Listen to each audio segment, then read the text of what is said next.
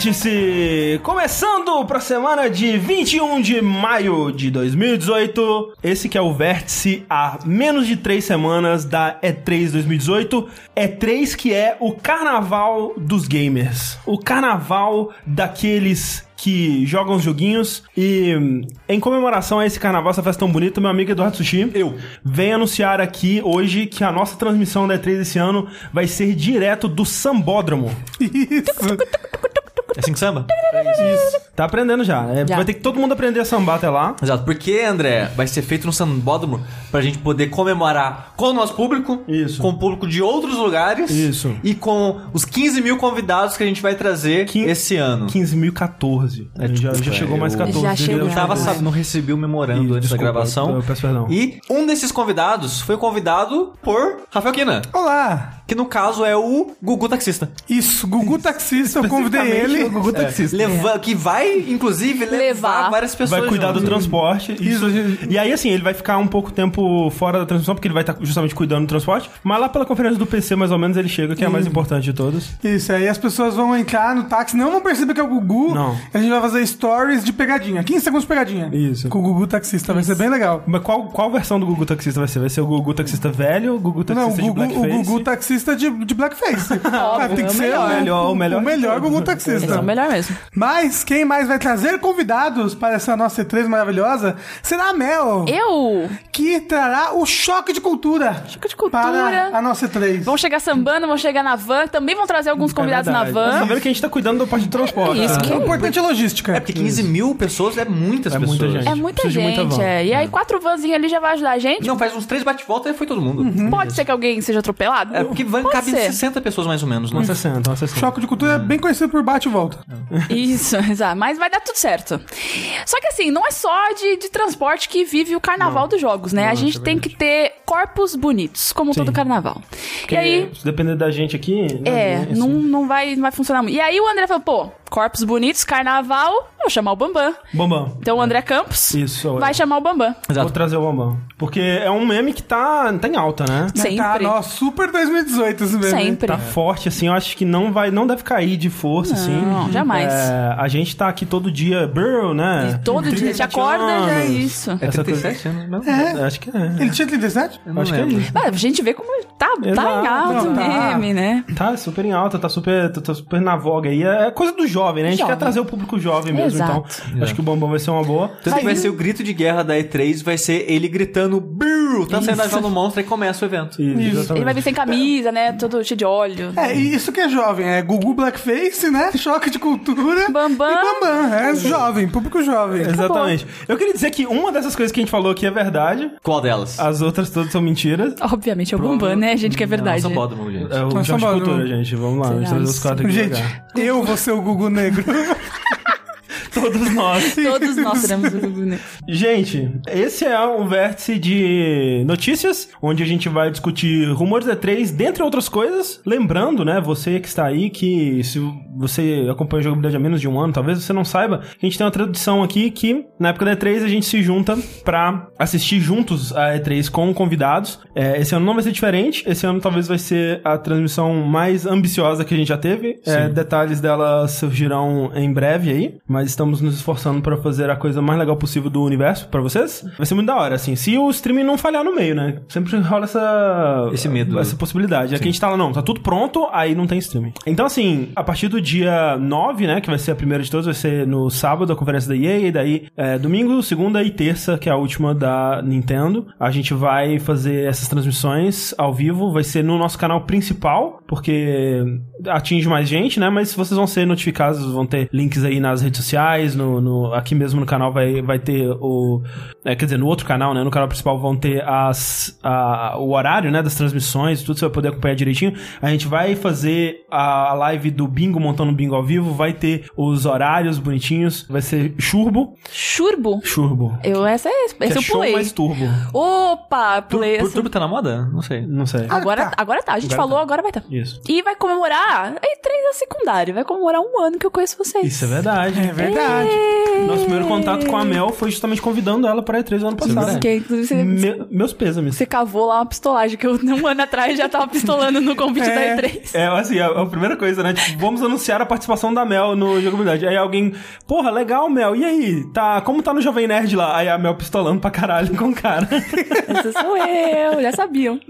Então, vai rolar isso tudo aí. Mas por enquanto, vai rolar esse vértice, que é o vértice de número ímpar, né? Então ele acontece ao vivo no nosso canal secundário, Jogabilidade TV. Se você ainda não é assinante, procura aí no, no seu YouTube, no, nos seus aplicativos, nas suas coisas tudo. Jogabilidade TV, assina, ativa o sininho, aquela coisa bonita toda, porque daqui a 15 dias vai ter mais. E, né, semanalmente a gente tem o Saideira e em breve, né, a gente teve que adiar por razões eh, de saúde do Corraine, mas a gente vai fazer uma transmissão de uma live de RPG também, e isso vai ser no Twitch. Mas sigam a gente nas redes sociais todas aí, especialmente no Twitter, que a gente avisa tudo onde as coisas vão acontecer. Lembrando sempre que toda essa estrutura que a gente tem aqui, o Vértice, essas pessoas que estão participando do Vértice e tudo mais, elas são financiadas graças a você que vai lá no patreon.com.br jogabilidade, no padrim.com.br jogabilidade, contribui com valores a partir de um dólar ou um real por mês. A gente agradece do fundo das nossas almas, porque vocês nos permitem continuar fazendo aquilo que nós amamos aqui. Então, um beijo no coração de todo mundo. gente. Beijo. Muito obrigado. Um beijo queijo. É 3 chegando, marcando mais um ano dessa geração bonita que, de acordo com certas empresas aí, Sushi, está chegando perto do fim. Exatamente, porque hoje a Sony ela teve a reunião de investidores dela, né? Que anualmente tem que falar: Ô, isso aqui que a gente vai planejar aí pra fazer dinheiro pra vocês aí, tá? E ela anunciou que acabou a indústria dos videogames. Pra sempre. Como assim? Tchau, acabou. É, ela falou que Days Gone não tá dando certo, ninguém tá se interessando. Já mostraram o jogo inteiro na Game Informer e todo mundo cagou. Aí ela falou: não tem como, acho que é isso mesmo, a gente vai aposentar. Days Gone tá tipo assim, gente, a gente vai dar o jogo pra vocês, só pra vocês gostarem, por favor.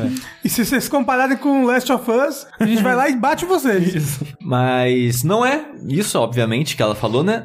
A parte da Days Gone é verdade. Mas a reunião, o foco dela pra quem tá de fora, né? Porque eles falaram um milhão de coisas que a gente não vai abordar todas essas coisas aqui, que é muito tipo, ah, nossa, esse é o nosso plano de fazer dinheiro, porque isso caiu e a gente vai investir naquilo e blá blá blá. É, tipo, ah, a gente ainda tá em numa fase meio que embrionária pra mobile, né? E a gente ainda vai tem, na fase de investimento e no futuro a gente espera, enfim, coisas meio bem desinteressantes, né? Números. Sim. Mas uma coisa que eles falaram que, quando você para pra pensar, é óbvia, mas meio que causou um barulhinho ho- hoje, né? Que foi hoje que saiu essas paradas no site de notícias, é que o presidente da PlayStation, do setor PlayStation, nessa reunião, ele disse que o PlayStation 4 está chegando aos fins dele. O que faz sentido, porque já faz quase 4 anos que ele saiu e o console costuma É, ter uns 6, 7 anos Faz aí. quase cinco, né? Porque foi final de 2013. É, É. verdade, quase 5. É. Então, assim, faz sentido eles falarem isso, porque já deve estar em momentos de pesquisa, desenvolvimento, de como, pelo menos na parte conceitual, de como vai ser o próximo console deles. Mas uma coisa interessante que dá pra tirar desses anúncios dele é porque eles têm meio que um plano de investimento até 2020, final, começo de 2021. Isso,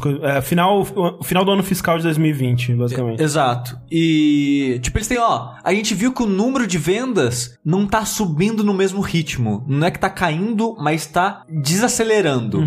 Então, como a gente tá vendo que as vendas de console tá desacelerando, a gente vai investir mais na PS Plus, vai investir mais em software, né? Eles foram dando exemplos de investimentos até o ano fiscal de 2020. E falaram que não tem planos pro ano fiscal de 2021. É que eles falaram que, ao contrário da geração passada, onde o sucesso financeiro é, da plataforma ela estava atrelado diretamente à venda de consoles, né? Nessa geração a gente tem muito o usuário que ele comprou a plataforma, mas ele continua dando lucro com microtransações e comprando software e Pagando Plus. é, serviços, exatamente. Então tem muito mais desse usuário que continua dando dinheiro mesmo que o número de venda de hardware não esteja subindo na mesma proporção. né? Exato. Eles até falaram né, que eles têm a meta de colocar 100 mil usuários usando com frequência as paradas da Sony e tal. Uhum. É, o que vai ser um chão aí, porque não tem nem. Acho que tá com quase 80 milhões de PS4 vendido. Então eles têm um chão aí até 2020 pra preencher. E o que dá a entender, pelo que ele falou, é que não vai ter console novo até o ano fiscal de 2020. Isso.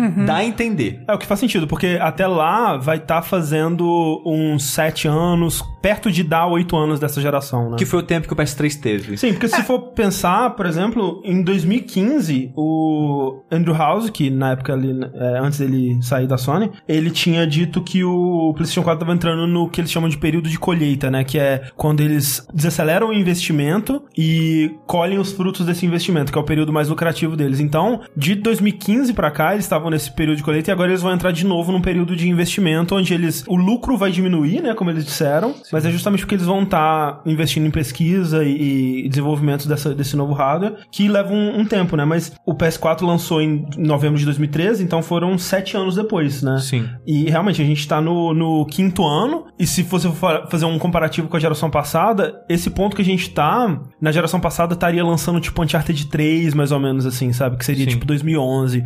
Então realmente é, é o finalzinho, né? Faltam mais uns dois, três anos pra essa geração aí. É, e lembrando que o PS4 Pro faz tem pouco tempo de lançamento Dois aí, anos, né? é, quase dois anos. Na geração passada, a gente a tentativa de o que, o que deu uma sobrevida para as gerações foram os acessórios de movimento, né? No, com o Xbox foi o Kinect, com a Sony foi o Move e tal. Não deu uma mega sobrevida, É. né? Mas Ah, acho que pro Xbox mais do que Mais, pro- bem mais, com do certeza. que PlayStation. É, e essa geração a gente teve os consoles de meia, meia geração ali, né? O, o Sean X e o PS4 Pro aí. Que eu realmente tava imaginando que talvez a geração fosse durar um pouco mais por conta deles, mas pelo visto vai ser a mesma coisa, né? Vai ser uns sete anos aí. É, porque tem um pessoal no chat que comenta, nossa, a geração passada ela fez hora extra, demorou muito. Eu acho que essa sensação é mais por causa do Xbox É, que começou em 360. 2005, né? Exato, porque ele lançou bem antes né, do PlayStation 3 e era a mesma geração, né? Então foi o mesmo tipo de jogo e de tecnologia, visuais, por um bom tempo, né? PlayStation 1, PlayStation 2 e até o PlayStation 3 foram mais ou menos seis anos de diferença cada. Então as pessoas estavam acostumadas com o ritmo, foi um ritmo de um- uns dois anos mais longos, então deu essa sensação de ser arrastado. Mas eu acho que essa geração vai ser a mesma coisa, vai ser de 7 para 8 anos. Nessa reunião já falaram que não vai ter anúncio de console novo essa E3. Sim, tá bom. É provável que só a E3 do ano que vem eles citem, mas não mostrem. E na E3 de 2020 eles mostrem o hardware, né? E saia em 2021. Então, é, esse é o plano, aparentemente. Uhum. Que faz sentido, acho que é dentro do esperado já. É, o que eu vi muita gente dizendo foi que, tipo, mas caralho, a geração mal começou e já tá acabando. Eu acho que isso é muito uma impressão das pessoas. Eu não, eu não acho que. Tem bastante tempo que essa geração tá aí, afinal de contas, mas eu sinto que a geração passada ela já começou mais forte, tipo, ela já começou com mais franquias e novas coisas e tal. E essa geração ela teve um período muito grande de continuar só as mesmas franquias da geração anterior, muito mais remasters e, e, é, portes e remakes e tal. Ela demorou um pouco pra engatar, né? É, mas assim, eu acho atualmente assim, ela tem jogos que pra mim, pelo menos, superam basicamente qualquer jogo da geração passada, tirando, sei lá, ra- raras exceções como, sei lá, The Last of Us ou Journey assim, sabe? Mas porra, se for pegar especificamente do PS4 que a gente tá falando, né? Os maiores exclusivos deles aí, que é o God of War, Uncharted 4, o Horizon, né? Esses jogos pra mim eles estão melhores do que é, 99% dos jogos da geração passada, sabe? Então, Sim. é uma boa geração. Eu não acho que essa é uma geração decepcionante, não. Ela é uma geração Não. diferente, um pouco esquisita, assim. É, eu, eu acho que a gente viu menos inovação vindo nessa geração, porque, tipo, você citou o Journey, por exemplo. Bloodborne. Bloodborne, mas o Bloodborne ele já veio seguindo um molde criado anteriormente, né? Porque uma coisa que foi inovada na geração passada, que hoje em dia já é clichê e usado em todos os lugares, é a maneira como o online é usado nos jogos. Que tipo, o 360 veio implementando online em vários jogos. Só que ainda é aquele esquema de online por menus e uma parada mais burocrática. O, Dar- o Demon Souls, na verdade, e o Journey ajudaram a instalar e popularizar online assíncrono, né? Que ele já tá embutido no jogo, não tem uma interface, não tem um menu. Você tá jogando na sala do Demon Souls, você pode invocar o cara pela mensagem, deixar a mensagem pra ele te, te coisar, deixar a mensagem pra ajudar o amiguinho e tal. E o Journey né, trouxe a parada de você entrar e sair do jogo das pessoas. E tem gente que nem sabia que era outros jogadores, né? De tão fluido sim. a maneira que era feita. E isso foi revolucionário na época, hoje em dia é comum, sabe? Uhum. Teve, teve aquele ano da E3 que foi piada, que era tudo isso, né? Ah, você tá online o tempo todo e blá blá blá. Essa geração eu sinto que não trouxe nenhuma novidade nesse sentido. Não, é. Ou então a gente ainda não consegue enxergar isso. É. Tem muitas coisas que a gente só consegue enxergar quando passa.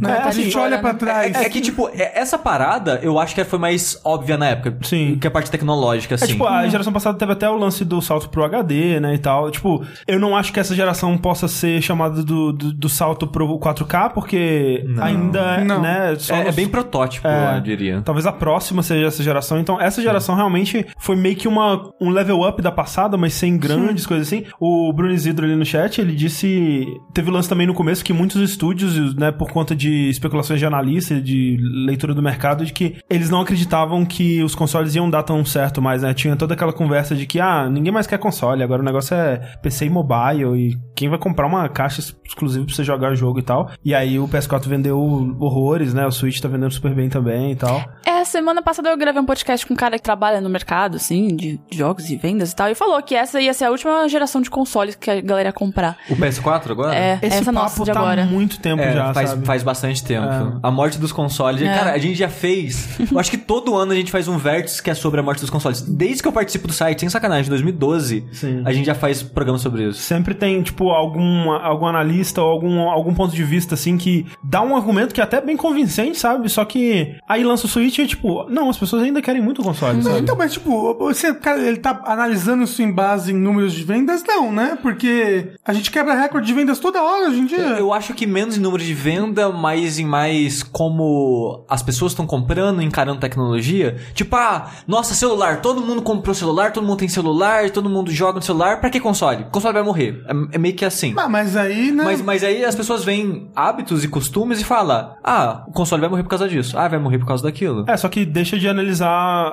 Que um celular não roda coisa É, a console. experiência e tal, né? Porque realmente, qu- quando eu lembro quando a Nintendo anunciou o 3DS, foi numa época onde tava rolando muito o boom do- dos jogos em mobile, e a gente tava pensando assim, cara, não faz muito sentido mais lançar console portátil quando você tem um celular, sabe? Mas isso era analisando só uma, uma visão meio míope do mercado, assim, de não levar em consideração que a experiência num, con- num console dedicado a jogos, ela é infinitamente superior ao que você vai jogar no celular, sabe? Sim. Então, certeza. não E o 3DS provou, né, que Exato. ve- vende, bem pra caramba até hoje, né? Sim. É, e assumir que também todo mundo vai começar a jogar no PC, não. Não, tem, tem que ter Não, um é- PC é, porque muito o- específico pra jogar. Não tão específico, mas não, é caro. É, Mas o- venda, venda de jogos, de modo geral, no console vende mais que PC. Ah, E sim. tipo assim, país Japão, o Japão não joga no PC. Eles Né? nem sabem que é PC. É. Mas, ó, vocês já devem ter falado isso em um milhão de, de podcasts, mas a próxima geração vai ser focada em quê? VR e jogos streaming. A gente achava que essa ia ser um pouco disso. É, acho que VR na próxima não. ainda. Você acha que não Acho pega é. o VR na próxima? Eu acho que- 2021 aí. Eu acho que a Sony ela vai meio que abandonar e talvez a Microsoft e a Nintendo arrisquem, porque nessa reunião mesmo o cara falou que o VR não deu tão certo quanto eles esperavam. Então já fica aquele gostinho que eles vão abandonar, sabe? A Sony é dessas de abandonar É, e não o falar nada. Move, né? Tipo. Sim, o, o Vita mesmo, tipo, ah, só esquece, sabe? Então acho que vai seguir Não, o Vita eles não assim. esqueceram, não. Eles O que eu- enterraram no deserto do Alabama lá. Eu acho que tanto o VR quanto os jogos em streaming, e obviamente a gente pode ser provado errado aqui, não confio em nada que a jogabilidade fala. é, eu acho que eles são tecnologias que podem vingar, e eventualmente eu acho que eles vão vingar, mas eu acho que tá cedo ainda, sabe? O VR eu acho que ele tem que dar uma evoluída pros headsets ficarem, Acessíveis. primeiro, é, mais acessíveis né, em questão de preço e mais acessíveis em questão de usabilidade, sabe? Aquele- a- ainda é um trambolho e tal, e eles estão evoluindo relativamente rápido, mas eu acho que tem alguns anos aí pra. Assim, o pessoal tá falando, é, se Deus quiser, o VR morre, VR não, e tipo, depois que eu joguei VR, Não, mas, caramba, é, é viciante, é, é. maravilhoso. absoluta que quem tá falando tomara que o VR morra é pessoas que não jogaram Ou jogaram um um jogo- Vive, por exemplo. É. Talvez tenha jogado no Guia VR ou, ou alguma coisa assim, cardboard e tal. Porque, cara, quando você joga no, No Vive? você pode achar, tipo, ok, é decepcionante porque não tem o software ainda, tem pouquíssimos jogos que realmente valem a pena, mas a tecnologia, o que que aquilo pode se tornar, cara, é inquestionável, Assim, a, a imersão, tipo, é absurdo, é absurdo. Você tá dentro, você, você entrou no videogame, gente. É, é, Ah. é muito absurdo. É muito da E tipo, e é uma parada que a gente fala, e quando eu ouvi antes de experimentar, tipo, ah, não deve ser tão diferente assim. Cara, VR, se você assistir, tipo, você assiste saideira a gente jogando, não é 10% do Não que é. é, Não, é. jogar, sabe? E é difícil ter noção disso. Por isso que até quando saíram, né, colocaram, fizeram acordo com várias lojas pra colocar headset em lojas para as pessoas experimentarem, pra saber como é que funciona. Mas eu acho que é possível que VR futuramente, daqui uns 10 anos, seja, seja grande parcela é, do mercado de jogos. Eu diria que não só de jogos, de outras mídias também, Sim, sabe? sim. Com certeza. Só que. Uno? Uno? Pornô. Ah, tá. Eu entendi, ou não, eu, cada um entendeu uma coisa. É, desculpa. Mas eu acho que por enquanto é muito caro, é Sim. muito caro. E as experiências que tem são experiência, São sabe? bem coisas bem simples. né? Mas São- ó, é. eu fiz. uma- É que vão falar, ah, é, fiz, Star- fiz uma experiência de Star Wars. Bom é Star Wars. É, eu vi o R2 na minha frente, eu chorei. Sim, De mas verdade, ó, mas eu chorei igual uma Chorou criança. dentro do VR. Chorei no óculos VR. Mas é uma Ficou cheio paradinha. de água, ele abriu e caiu. assim. Mas é uma experiência Star Wars, sabe? É. Não é tipo um jogo que você vai jogar 8 horas, e vai ter uma 90 história horas. e progressão. Não, e assim, é uma tal. coisa que eu me emociono. Agora, coloquem-se, né, no lugar de coisas que vocês se emocionam. Sim. A pessoa tá ali na sua frente, o Então, assim, personagem. mas isso que eu tô dizendo, por enquanto são pequenas experiências, Sim. sabe? Isso. Não é algo que convence uma pessoa a comprar uma tecnologia pra aquilo, sabe? É. Mas eu acho que sim, tem um- futuramente tem, tem muito potencial essa mídia assim. É, cinema VR. É. Todo mundo senta nas cadeiras, bota o negócio. Nossa, ah, muito melhor que Ia cinema. ser melhor, melhor que o 3D. O 3D Cara, pode coloca um morrer. headset com surround e, e isso, pô, fechou. O futuro é só a Deus pertence, né? Não dá pra saber. Mas, tipo, baseado no que a gente tem agora, eu não consigo ver nenhum aspecto que definiria a próxima geração, tirando, sei lá, 4K mesmo, né? Que É 4K, HDR, HDR, e essas, essas coisas todas. essas novas tecnologias que vem mais da TV mesmo, né? Do que do, do, do jogo em si. Mas vai saber, né? Vai que daqui a dois anos surge uma parada aí que vira uma febre louca e, e os consoles se tornam, sei lá, controles de garfo de cozinha. É tipo a maior febre do momento. Você Olha aí. controla tudo com garfo e tal, vai ser muito da hora. Tem que esperar, né? tudo. Isso. Não dá pra saber o que vem pela frente. Jogos por streaming, né, gente? Já funciona bem. Hoje em dia a gente já consegue jogar PlayStation Now em todos os países do Isso. mundo. Wi-Fi, inclusive. Com Wi-Fi, inclusive. E eu tô lá jogando no Street Fighter V sempre. Sim, exato. Não tem lag, não tem nada. Tem nada. É perfeito, maravilhoso. É, as pessoas vão acreditar que você tá falando a verdade. É, então, Sushi. que mundo perfeito é esse que o Sushi vive? É que assim, é, jogos por streaming, fazendo um- um- uma explicação rápida pra quem não, não conhece essa tecnologia, sei lá. Acho que a primeira empresa que começou a falar sobre isso lá por volta de 2009, assim, foi aquela OnLive, né? Sim. Depois teve a grande concorrente dela na época, que foi o Gaikai. E a tecnologia é o seguinte, você pode jogar um jogo sem que ele esteja sendo processado num hardware na sua casa. É como se você estivesse controlando um vídeo do YouTube, digamos assim. O que tá aparecendo na sua tela é um streaming do vídeo do, do jogo, como se fosse um gameplay daquele jogo. E os controles que você manda, né, não seja no teclado ou num controle, eles são enviados para um computador numa fazenda de servidores que tá rodando o jogo. E ele recebe esse comando e o jogo responde a isso. É como se fosse um Twitch Plays Pokémon super rápido. É, como se fosse o Hugo. Como se fosse o Hugo, exato. Isso, Ou o torcicolo do, do João Gordo lá. Essa tecnologia, ela tem muito potencial. Se, se as coisas evoluírem da forma que a gente espera que elas evoluem, ela pode se tornar a forma principal de, de se distribuir jogos aí, porque é muito mais em conta você pagar pelo serviço do que pelo hardware, né? E é até mais barato pra eles, eu acho, porque você vai ter. É como o servidor dedicado versus servidor compartilhado, digamos assim. No servidor dedicado, você compra uma máquina que vai ser só sua, e em servidor compartilhado, você divide essa máquina com outras pessoas, né? E é tipo quando você aluga apartamento na praia e cada um tem acesso a uma época do ano e tal. É muito mais barato porque, né, você não tem aquela máquina dedicada pra você o tempo todo e tal. É bom também que você pode jogar isso em praticamente qualquer plataforma, né? É, você poderia jogar um jogo de PS4 no seu celular, por exemplo. É, tipo, na época que o PlayStation Now tava indo, tipo, tava, eles tavam, a Sony tá tentando investir mais, ia vir TV com isso já dentro dela, né? Pra você jogar direto, ia ter em celular, ia ter um milhão de coisas que não tem a capacidade de processamento, mas tem conexão à internet, e isso basta. Isso. É, mas o problema nosso é conexão à internet, né? Aqui. do Brasil. mundo, na verdade. É, É. eu, eu diria assim, no Brasil é um problema, é, mas também é um problema em Não, outros lugares. com sabe? certeza. É porque mas- assim, esse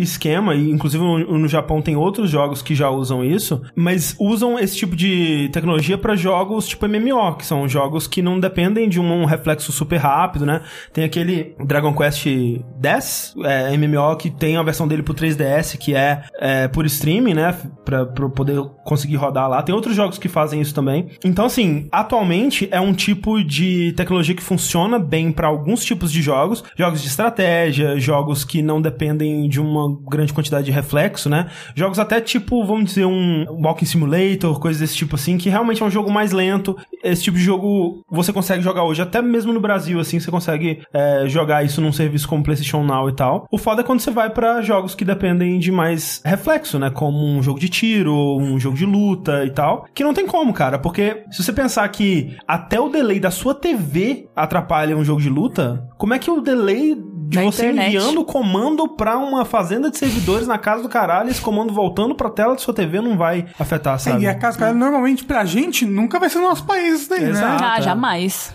Por uns bons anos, pelo menos. É. Até esse serviço, sei lá, deslanchar mesmo, né? É, se você vê, por exemplo, é, você vê streaming, streaming americana, o pessoal vive reclamando da internet lá de cima também, sabe? Sim, sim. Você vê, a Conquest, meu Deus, que bosta. Não é só gente que sofre com internet ruim, não. É, e porque assim, o problema, na verdade, é que não é necessariamente a velocidade da internet, né? Porque aqui a gente tem internet fibra que, porra, recebe a 100 megabytes, né, por segundo e tal. Só que o problema é a estabilidade, né? Tem que ser uma conexão absurdamente estável. Ela não pode dropar pacote, sabe? Ela não pode ter momentos onde ela cai porque isso atrapalha total a sua experiência, sabe? Se você estiver jogando um jogo multiplayer, fudeu, você não vai Não, conseguir. não, tipo assim, se você vai tentar jogar um MMO e, você- e o servidor é americano, É. às vezes se é, se é- se é sul-americano, beleza, obviamente. Uhum. Mas quando é da América do Norte, gente, ele já passa ali pelo mar já. Sim. Sabe? Já é um empecilho. Se tentar tá jogar num servidor europeu, você se ferrou. É, Porque é assim, mais mar ainda pra ele passar. É, é muita só- informação. é É só muito você- tubarão comendo É, informação. Muito. É muito, Muito pirata. Muito, muito navio estourando os cabos. É só você pensar que o até jogo online, de modo geral, a gente ainda tem uma certa dificuldade, assim, tipo, Sim. não é perfeito, sabe? Então esse serviço, ele tá muito à frente do tempo dele, eu acho, sabe? Falta muito, uma estrada muito grande pra gente percorrer aí. 2030. Eis que a Capcom anuncia que ela vai lançar Resident Evil 7, ou Biohazard é, 7, é, para o Switch, no Japão, só que numa versão de streaming, né? É o Cloud Version que eles chamam, que não é o Cloud Final Fantasy, como muitas pessoas fizeram montagens aí. É uma versão do jogo que ela não vai estar rodando no hardware do Switch. A Capcom vai configurar um servidor aí com vários PCs, possivelmente rodando o jogo, e você vai receber o streaming em vídeo desse jogo e jogar ele no seu Switch. E aí vem várias coisas muito estranhas, assim. A primeira de todas é que esse tipo de serviço funciona relativamente bem e poderia até funcionar com Resident Evil, que, tirando o final dele, ele é um jogo até relativamente mais lento, assim, né? É, no final ele vira um, um shooter mesmo, assim, mas por boa parte dele, ele é quase um walking simulator de terror, assim. Até talvez funcionaria se você tivesse ligado por cabo, né? Cabo, internet a cabo, cabo Ethernet lá e tal, cabo azulzinho bonito. Mas o Switch não tem entrada pra esse cabo. O Switch é só Wi-Fi, né? Nossa, aí. É, a- assim, você pode comprar o adaptador oficial da Nintendo pra Ah, botar existe? o cabo. Ah, legal. Existe, é o mesmo do, é o mesmo do Wii U, Ah, inclusive. Quem diria, ó. Então Você pode utilizar. Pelo menos tem um, um workaround aí. Mas além disso, tá o fato de que a, a forma de comprar esse jogo é meio estranha também. Porque, tudo bem, assim, eu acho que pra jogos de streaming não faz sentido você comprar o jogo, porque ele nunca vai ser seu mesmo, né? É, você vai estar pagando por um serviço. Então, assim, no momento que eles decidirem desligar os servidores de streaming, acabou o jogo. Você não tem como mais ter a- aquele streaming, não vai ter como jogar. Então, faz sentido o que eles estão fazendo, que eles estão vendendo um aluguel do jogo, né? Eles Isso. estão vendendo por 2 mil ienes, que é mais ou menos 70 reais. Um aluguel de 180 dias, que é mais do que o suficiente pra você jogar no seu ritmo, na sua vibe ali, o, o jogo e os DLCs dele, quantas vezes você quiser. Tipo, é meio ano, sabe? É, Se que fala, você- seis meses, né, de Exato. jogo. Talvez podia ser um pouquinho mais barato. Então, esse que é o lance. Eu acho que o preço tá muito caro pra um jogo de um ano atrás, sabe? Se fosse um grande lançamento, eu acho que esse preço tava ok. Mas por 70 reais é o preço que você consegue comprar o Resident Evil 7 hoje em dia, É, né? de fato. No, no Steam. Versão definitiva, você não precisa devolver depois. Exato, É. versão sua. Pra, pra ficar pra você. Então, assim, eu acho um pouco caro. Mas aí você pensa, porra, mas é a versão pro Switch, né? Não é a versão pro PC. O Switch é super legal, ele é portátil. Mas como é que você vai jogar esse jogo que depende do Wi-Fi de forma portátil, sabe? Por isso que eu acho que também eles anunciaram isso só pro Japão, certo? É, eu, eu realmente duvido que não vai vir pra cá, porque o Japão foi o pior mercado do Resident Evil 7. Eu acho que se eles fossem lançar um jogo só pro Japão, seria algum Monster Hunter da vida, alguma coisa assim, sabe? Talvez uma versão cloud do Monster Hunter World pro Switch, sabe? Alguma coisa assim. Eu acho que Resident Evil 7 tem uma grande chance dele vir pra cá, porque o Ocidente foi onde ele vendeu melhor. Mas Ah, que chance, de, chance de vir tem mesmo, mas eu acho que a princípio vai ficar só no Japão, talvez Ah, sim. como um teste. Sim, talvez seja realmente só pra ser um teste mesmo. Mas o que eu acho curioso é que vendo o trailer, a qualidade da imagem não tá tão boa assim. Parece É. que eles estão jogando com um jogo meio que no médio pro low, sabe? Não sei exatamente porquê, pra... Porque as máquinas, tipo, é muito processamento, é muito jogo Não, rodando. eu, eu não sei, eu acho que ele tá no, no máximo, sim. É, O lance é que Resident Evil 7 ele nunca foi um jogo super, ultra lindo, assim, nem nada, sabe? E se você pensar que, como ele era compatível com o PlayStation VR, eles, no PlayStation VR do console base do PS4, ele tem que rodar 60 frames por segundo, ele é um jogo com uma qualidade gráfica que escala muito bem, sabe? Ele consegue ficar muito feio quando necessário.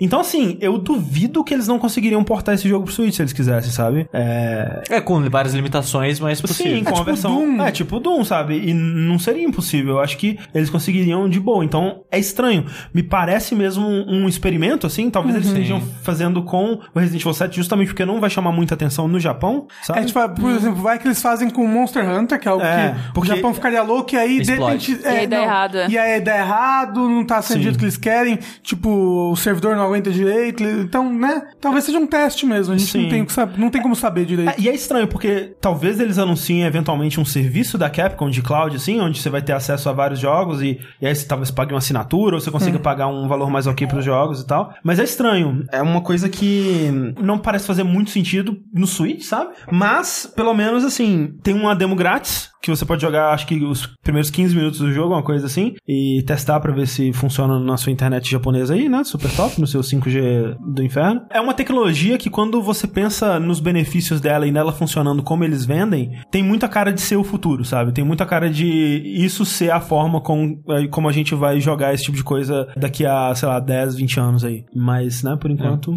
Eu só quero que essa, nesse mundo seja um serviço de pacotes, tipo Netflix, e não ter que alugar todos os jogos individualmente. É. Sim, sim, é. E que ainda dá pra comprar jogo físico, que eu gosto. Mas assim, alugar eu ainda acho ok se for um preço é, razoável, sabe? Porque, por exemplo, filmes em, em streaming, eles têm modelos de aluguel, sabe? No iTunes, no próprio Sim. YouTube e tal. E eu acho um preço ok, tipo, é 7 reais um filme, sabe? Pra você alugar ele. Acho ok, acho um, um, né... É, mas eu posso pagar 20 e pouco Netflix e ter um mês inteiro de filmes. Não, sim, mas, né, filmes específicos, filmes lançamentos e tal, que não, não necessariamente vão pra Netflix. Seria algo assim pra jogos, sabe? Talvez eles até façam uma Netflix com jogos mais antigos, tipo Game Pass, e, e vem algum ou outro lançamento e tal. É, mas aí ter também um- uma parte premium onde você pode pagar um valor mais ok pelos lançamentos, eu acho que funcionaria. Seria legal ter também, por exemplo, tem seis meses pra jogar, mas aí você termina em dois. Você poderia pagar pelo tempo que você fica com o jogo também. Talvez, é. Ah, não, não, mas aí não, é da aquela aí- ansiedade de. Ah, não, vou terminar É. o mais rápido possível pra me pagar Ok. menos. Não, mas às vezes você, né, termina em um mês e fala, vou ficar pagando mais cinco meses aqui. Ah, Ah, não, você já pagou já. Ah, então. Entendeu? Mas pagou, poderia- pagou.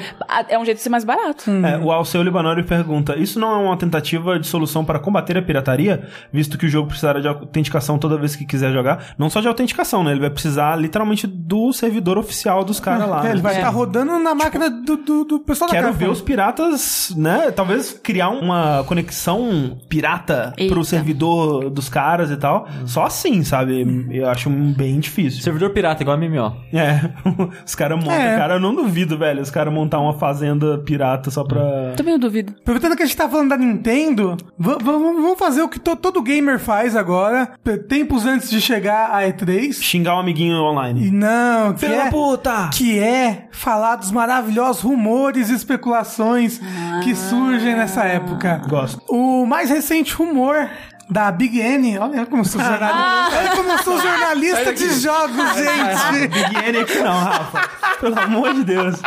É assim que você chama a Nintendo no, Sim, Ninja? é assim que eu chamo ela, ela no íntimo. Vem aqui, Big N. Big N. É, então. Mas esse rumor aí envolvendo a Nintendo é sobre o lançamento dos Pokémons para a Switch. Que foi anunciado na E3 no passado que eles estavam desenvolvendo um novo jogo da série principal. Apontaram para a arma pra um cara da Game Freak e falou: Fala que você tá fazendo Pokémon aí. O cara, não, calma. Ele tava Na tipo na, mesa na prancheta dele, assim. Ele tava, eu tô fazendo aqui, ó, tô fazendo aqui, ó, isso. assim aleatório. Mas os rumores que surgiram pela internet eram de que esse Pokémon do Switch, que vai ser um Pokémon da série principal, provavelmente, ele vai ser um RPG.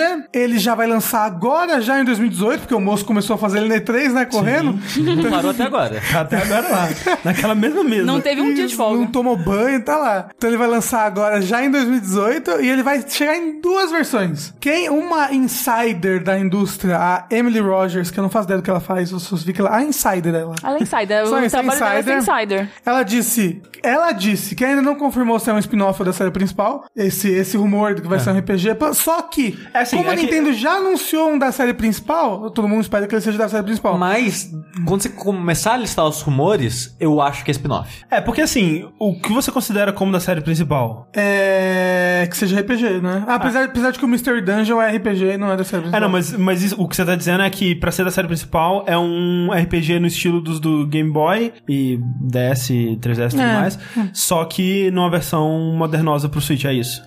Então, é, só que esse, né, pelos rumores, aparentemente ele vai, né, dar um renovar na franquia e tudo mais. Porque a Amy Rogers falou que talvez tenha integração com Pokémon GO. É, o que não, o que não parece a renovação que, É. né? Porque integração com outras coisas, na verdade, é, tipo, eles sempre fazem umas merda dessa aí. É, O negócio é, a série principal do Pokémon, eu acho que seria a progressão de você começa pequenininho, vai capturando Pokémons, tem a jornada pela, pelo campeonato e essas coisas. E o foco no competitivo, que como a gente cansou de ouvir, o pessoal que é fã de Pokémon é- gosta do é competitivo. coisa séria, e é coisa isso. E os boatos desse Pokémon Let's Go, que Calma. o Rafa vai chegar lá, o foco parece estar em outros elementos e não nesses que faz a série principal ser tão é, amada. Talvez por isso que, de acordo com informações, gente, extremamente confiáveis do Aham. 4chan, Uau! né? Porque o 4chan só tem coisa, só gente séria, né? O vértice aqui é pra falar. Pra, a gente tá aqui só pra repetir o que o Fortune fala. Isso. basicamente. basicamente, pra traduzir. Os nomes desses, desses, desses jogos seriam Pokémon Let's Go Pikachu e Pokémon Let's Go Eevee. É, só que assim, o pessoal, eles não tem. É a cara de pau foda, né? Porque o que acontece? Um produtor da, da série Pokémon, né? O Junichi Masuda, ele tweetou no começo de maio uma foto que era ele segurando uma Pokébola e aí um, um Pikachu e um Eevee. Dez dias depois surge esse rumor no.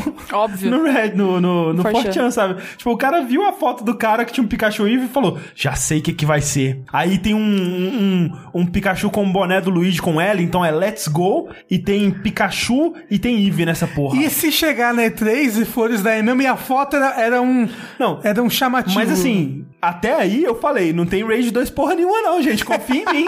Vem com o pai. Tirar sarro do André ninguém tira. Eu tiro. Uh, calma que a gente vai Só que chegar lá. por vários, Aí, vários do motivos. Code Vens, pra você ver. Mas então, e aí o Fortran, uh, fontes do Fortran disseram que esse jogo ia ser bem diferente do que esperamos da franquia, certo? E que teriam apenas pokémons de canto, que pra quem não sabe são os 150 originais, né? Do Red e do Blue. E aí, com isso, as pessoas, poxa, viram que essa mesma fonte que diz tudo isso, no dia 1 de abril, no Fortran, ele tinha falado outras informações desses pokémons. Só que ninguém levou a sério porque era 1 de abril e agora fala, ah, mas e se foi sério? E agora? Entendeu? E agora? Em- no primeiro de abril, essa mesma fonte que disse agora do Pokémon Let's Go Eevee Pikachu, disse que o Red e o Blue teriam posições importantes no novo jogo, que os Pokémons No caso, voltariam... peraí, não o Pokémon Red e o Pokémon Blue, porque no Pokémon Red e Não, não, Pokémon não, Blue não. tinha os personagens Red e Blue, É, que eram isso. os rivais lá. Era o Que- Ash e o Gary, É, isso. O Red e o Blue são o Ash e o Gary, basicamente, assim. E os Pokémons voltariam a seguir o treinador no mapa, como foi aí no Soul Silver e... É, muita gente falando que vai ser um remake do Pokémon Yellow, né? Vai ser naquele mesma pegada. É, assim. mas, mas que ia ser diferente da série principal, como- e que ia ter integração com o Pokémon GO. Aí eu já fico desgraçado. Já, já fico meio É. engraçado. Eles falaram que o jeito de capturar Pokémon vai ser como era no Pokémon GO, e tipo... Vai ser com o dedinho assim na tela? Que ideia. A pior coisa É, que o Pokémon é, GO trouxe pra vida. Ah, mas o Pokémon Go trouxe muita coisa ruim, né? Vamos, vamos falar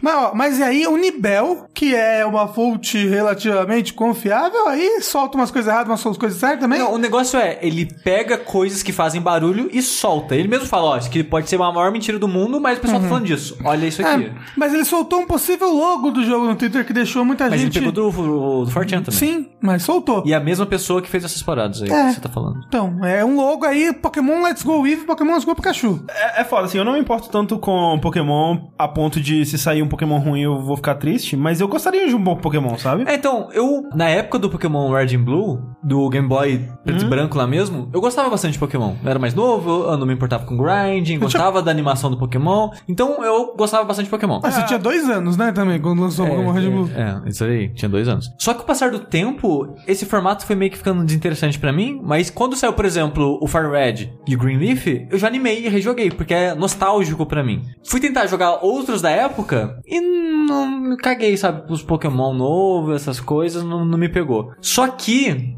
Como agora com Switch eu tô, tipo, vamos dar chance pra tudo da Nintendo. Joguei Mario, que eu não gostava Mario de 3D e essas porra tudo. E eu tava querendo dar chance pra Pokémon também. Tipo, não, agora vai. Aí vem com uma parada dessa, se for, se for realmente isso de integração com o Pokémon GO, com foco nessas coisas, você linka sua conta do Go, você vai ter Pokémon aqui, aí capturar com os dedinhos, essas coisas. Cara, caguei foda, velho. Muito, muito. Eu gostava Assim. de Pokémon GO. É, não, o Pokémon GO era legal, o lado social, lá de você sair um pouco de casa, né? Ir pro parque, vocês amam catar Pokémon. Isso, ser que assaltado, ser assaltado no meio de uma stream. Assim, a melhor coisa de Pokémon GO foram as coisas que aconteceram em volta, assim, né? É. Da- Das histórias das pessoas era maravilhoso, cara. Mas é, o jogo mesmo em si, ele era muito simples, né? Então, assim, tudo mentira. É, provável, tudo mentira, gente. Mas, se for verdade, é tudo verdade. Exato, se for verdade, você ouviu aqui primeiro. Isso. Exatamente. Falando em rumores, a gente falou semana, semana passada, não, a gente falou no outro vértice de notícias do vazamento que teve no site do Walmart, né? No site canadense. O Walmart se pronunciou, falou aquela coisa, problema técnico, sabe como é que é? A estagiária apertou enter aqui, deu errado e tal. E eu gostei na, na- no, no anúncio deles que era assim: nós compartilhamos essa, essa, essa ansiedade da comunidade gamer, a gente também ver os anúncios. gente, pelo amor de Deus, marcas, só parem, aí vocês não, não são da comunidade jovens, gamer. Vocês não são comunidade gamer. Então, falaram que foi, foi um problema técnico, mas daquela lista toda de, de jogos possíveis, daqueles jogos vazados, um estava correto. Que era? É que, assim, daquela, daquela lista toda, provavelmente todos estão corretos. Pro- Mas que a gente já sabe. Ti- ti- Tirando o Horizon 5, né? Então aí, é, então, aí fica confirmado que, na verdade, os que estavam meio esquisitos, tipo Dragon Quest 2 e, e Horizon 5 e tal, era só um erro de digitação, o cara foi lá na pressa, escreveu qualquer merda pra ficar ali. Provavelmente tudo confirmado ali, né? Sim. É, mas um É. que já foi confirmado, confirmado, confirmado. Real Oficialmente oficial. anunciado. o- né? é, o- é real oficial confirmado Isso. foi o Rage 2. Que era o mais esquisito da lista inteira, né? É, e a Bethesda então foi lá, confirmou o Rage 2. Sim. Inclusive já o quê? Divulgou trailers, gente. Trailers bonitos, trailers de gameplay. Sim. Ah, ah, e- é, porque. Aquele trailer live action que dá uma vergonha alheia. É, dá, dá uma vergonhazinha ali. É assim. um pouquinho a, a moça fazendo o dedinho com a bala de, de shotgun, assim, dá um, Não, tudo um lá, assim. o cara, os caras bombados com roupa de, de cosplay, de, de- nem, nem parece cosplay, parece fantasia. Ah, mas eu gostei dos caras bombados. Ah, É, a música é boa, pelo menos. A música o, é boa. O trailer é e, bem. e, a- e as mas cores, é as tintas são bem bonitas. Então, é é. muito, Eu gostei das tintas. é muito quadrão, Esquadrão Suicida, velho. Ai, não, Sushi, eu tava com uma boa Não, é impressão. toda, ah, não, os usos de cores, as fumaça colorida, todo, como é que eu posso falar? A ambientação, o A clima identidade. é tudo Esquadrão Suicida e eu não Cara. consigo ver além disso. O Sushi acabou de destruir Rage 2 pra mim. Não. Eu tava achando, porra, que legal, mó colorido, né? Que da hora. Não, Esquadrão não, Suicida. não, não, não, não. Eu vou, eu vou, eu vou. São cores que dão fome, eu gosto. Entendeu? Assim, Então tá. pra jogos, é um- uma pegada, um ritmo, uma ambientação um pouco diferente, mas eu não consigo ver além disso, o que é um preconceito bobo da minha parte. Mas, dito isso, porque a Bethesda divulgou terça passada, né? Primeiro trailer com cenas de gameplay do Rage 2. Vocês viram no trailer essa identidade visual que eles estão passando no- nos trailers? Um pouco, as explosões são coloridas e tem um pouco disso, assim. Eu achei que foi bem pouco, porque no, no- na capa, na, naquele trailer live action que teve antes, era um colorido bem diferente. Parecia Jojo, sabe? Que as cores são todas loucas. E eu não vi isso muito no. no- É que é difícil no fazer gameplay? isso no mundo do jogo, né? Uma coisa é, o jogo tem cor. Porque o primeiro Rage era cinza e marrom e acabou. Nesse jogo você já vê mais cor. As florestas, os desertos, as coisas são mais vivas do que no Rage 1, por exemplo. As explosões têm efeitos, provavelmente vai ter os menus e essas coisas vão ser mais. vão ter mais carisma, personalidade também. Mas é difícil você, tipo, você tá na floresta, quer árvore colorida, sabe? Então. Ué, mas, por exemplo, o. Primeiro, que é a fantasia, né, gente? Videogame pode qualquer coisa. Ah, não, mas pode ele- ter árvore colorida não na é- floresta, não. você dá uma desculpa que é a calma, química. Calma, calma, calma. É, não é assim calma. também. O, o trailer foi todo um fundo branco, então é fácil ser colorido. Porque a pessoa tá num lugar neutro, sabe? Eu acho que com uma boa direção de arte você faz o que você quiser. Mas então, eles não Ah. podem. Quer dizer, eles poderiam, né? Fugir totalmente totalmente da direção de arte do primeiro, mas acho que eles querem também fazer uma sequência, sabe? É, dito isso, pelo trailer já deu pra ver várias áreas diferentes, né? Deu pra ver deserto, floresta, área montanhosa, que eu não sei se foge um pouco do... Foge um pouco não, expande mais do que que era o primeiro, sabe? Que era mais de deserto. Sim, o primeiro era basicamente só deserto, né? E o primeiro É. ele era um jogo muito sério, assim, ele era mais sobre, não, apocalipse, que o negócio é, né, porra, é triste a vida aqui no apocalipse. Vamos ter uma percepção Ah, essa cena tá bonita, vai. Não, o jogo tá muito bonito. Olha o e- tanto é. de cor que tem nas coisas. Não, aquela cena anterior não tinha tanta tá cor, não. pouco. Achei que ia ser Jojo, entendeu? Mas assim, o que eles estão fazendo com esse Rage aí, o Rage 2, é, é trazer o. O que eles fizeram meio que com o Wolfenstein com o Doom, né? Porque você pega um jogo que era mais sério e de boa, assim, e coloca um ar mais maluco no em cima dele. No Wolfenstein isso vem, vem mais na, na maluquice da história, né? E do que acontece na história e tal. E no Doom vinha mais na. Também um pouco na história, mas mais no, no- na ação e tal, no, no, no que você podia fazer. E esse, talvez ele misture um pouco das duas coisas, porque o Rage, ele é um, um meio que um, um RPG de mundo aberto com gameplay de, de shooter, né? Acho que foi isso que eles tentaram fazer no primeiro, trazer um, um- um gameplay de Doom, assim, né? É, Já que é um jogo da, da id, ou pelo menos era, né? Dentro de um mundo aberto, onde as coisas são mais dinâmicas. Eu lembro que na época do primeiro Rage, uma das grandes coisas que o John Carmack tava trabalhando, né? E vendendo o jogo é, muito baseado nisso era a IA dos inimigos, que realmente era bem impressionante pra época. E nesse, o que parece que é o grande chamariz, assim, é as habilidades que você tem, né? Você tem muito, eles mostram muitas coisas legais, tipo armas muito malucas e habilidades de, de poderes, né? De jogar o cara pra longe e atirar do alto, assim, né? Pular e atirar, essas coisas mais acrobáticas. O que você acha das comparações que estão fazendo com Borderlands? Difícil dizer como que vai ser o, o, o É. gameplay, né? Porque o, o lance do Borderlands, que eu acho insuportável, é que não é um jogo que eu acho gostoso de atirar, e o loop dele de loot, assim, né? Que ele é totalmente baseado em loot, não me atrai em nada, assim. E a história e o senso de humor dele eu acho insuportável. Esse jogo, ele pode, o senso de humor dele leva a entender que ele pode ir pra esse rumo, de ser insuportável, mas por esse trailer eu não diria. Ele só tá meio, meio, meio doido, assim, meio maluco. E o gameplay de Rage, pelo menos o primeiro, era bem legal, assim, era, era a parte que o jogo brilhava, né? So, vocês dois jogaram Borderlands? Joguei o Eu primeiro. joguei só o primeiro. É porque, né, o negócio do Borderlands que característico da série é Mad Max maluco, né? Com humor de internet. inesperado, humor de, É. né? É, mas Então- o pessoal ali comparou também com Mad Max ali antes, um pouquinho Ah. antes. É, trailer do, é, é do que, Rage. é que Mad Max é um pouco mais sério, Sim. né? Tipo, enquanto Borderlands é, é mais escrachado mesmo, né? Sim, mas então, o próprio Borderlands, eu não duvido que ele tenha se inspirado no Mad Max original dos Sim, sim, com certeza, com tal. certeza. Essa estética é bem, bem característica, né? Sim. Desse uh, fu- futuro apocalíptico australiano. Com carros. Mas sabe uma coisa que me dá um pouco de preguiça do jogo, na verdade? É o estúdio que tá fazendo, que é a Avalanche. Que é o pessoal que fez o jogo do Mad Max. Na notícia que eu li, falava que era Bethesda em parceria com a id e a Avalanche. Assim, né? É aquela coisa. É que nem o, o primeiro, o, o Wolfenstein. Tipo, era é, Bethesda e id com parceria com a Machine Games. Mas quem tá fazendo o jogo é a Machine Games. É, ou as outras é mais suporte técnico e essas coisas. É uma consultoria. Bem, a, a Avalanche, pra quem não sabe, é quem faz a série Just Cause, né? Sim. O- Então, Só- só- É, é uma série divertida de mundo aberto, pelo menos. Só que é, o estúdio hoje em dia é duas equipes. Então a gente não sabe se quem tá fazendo é Avalanche boa ou Avalanche ruim. Aí fica nesse loop. Alguns diriam que a Avalanche é sempre ruim. É, até porque Just Cause 4 também tá sendo rumorado aí, provavelmente vai ser anunciado em breve também, né? Então, E o 3 já não foi tão bem recebido assim também. Se eu fosse mesmo? dizer, eu diria que. É, o 3 não é um jogo muito bom, não. Se eu fosse dizer, eu diria que quem tá fazendo esse, essa parada aí é mais o estúdio do O Mad Max. mesmo. Por causa dos carros, talvez, né? É, Porque o Mad é. Max tinha muito nesse foco do carro, Sim, você dá sim. upgrade e tal.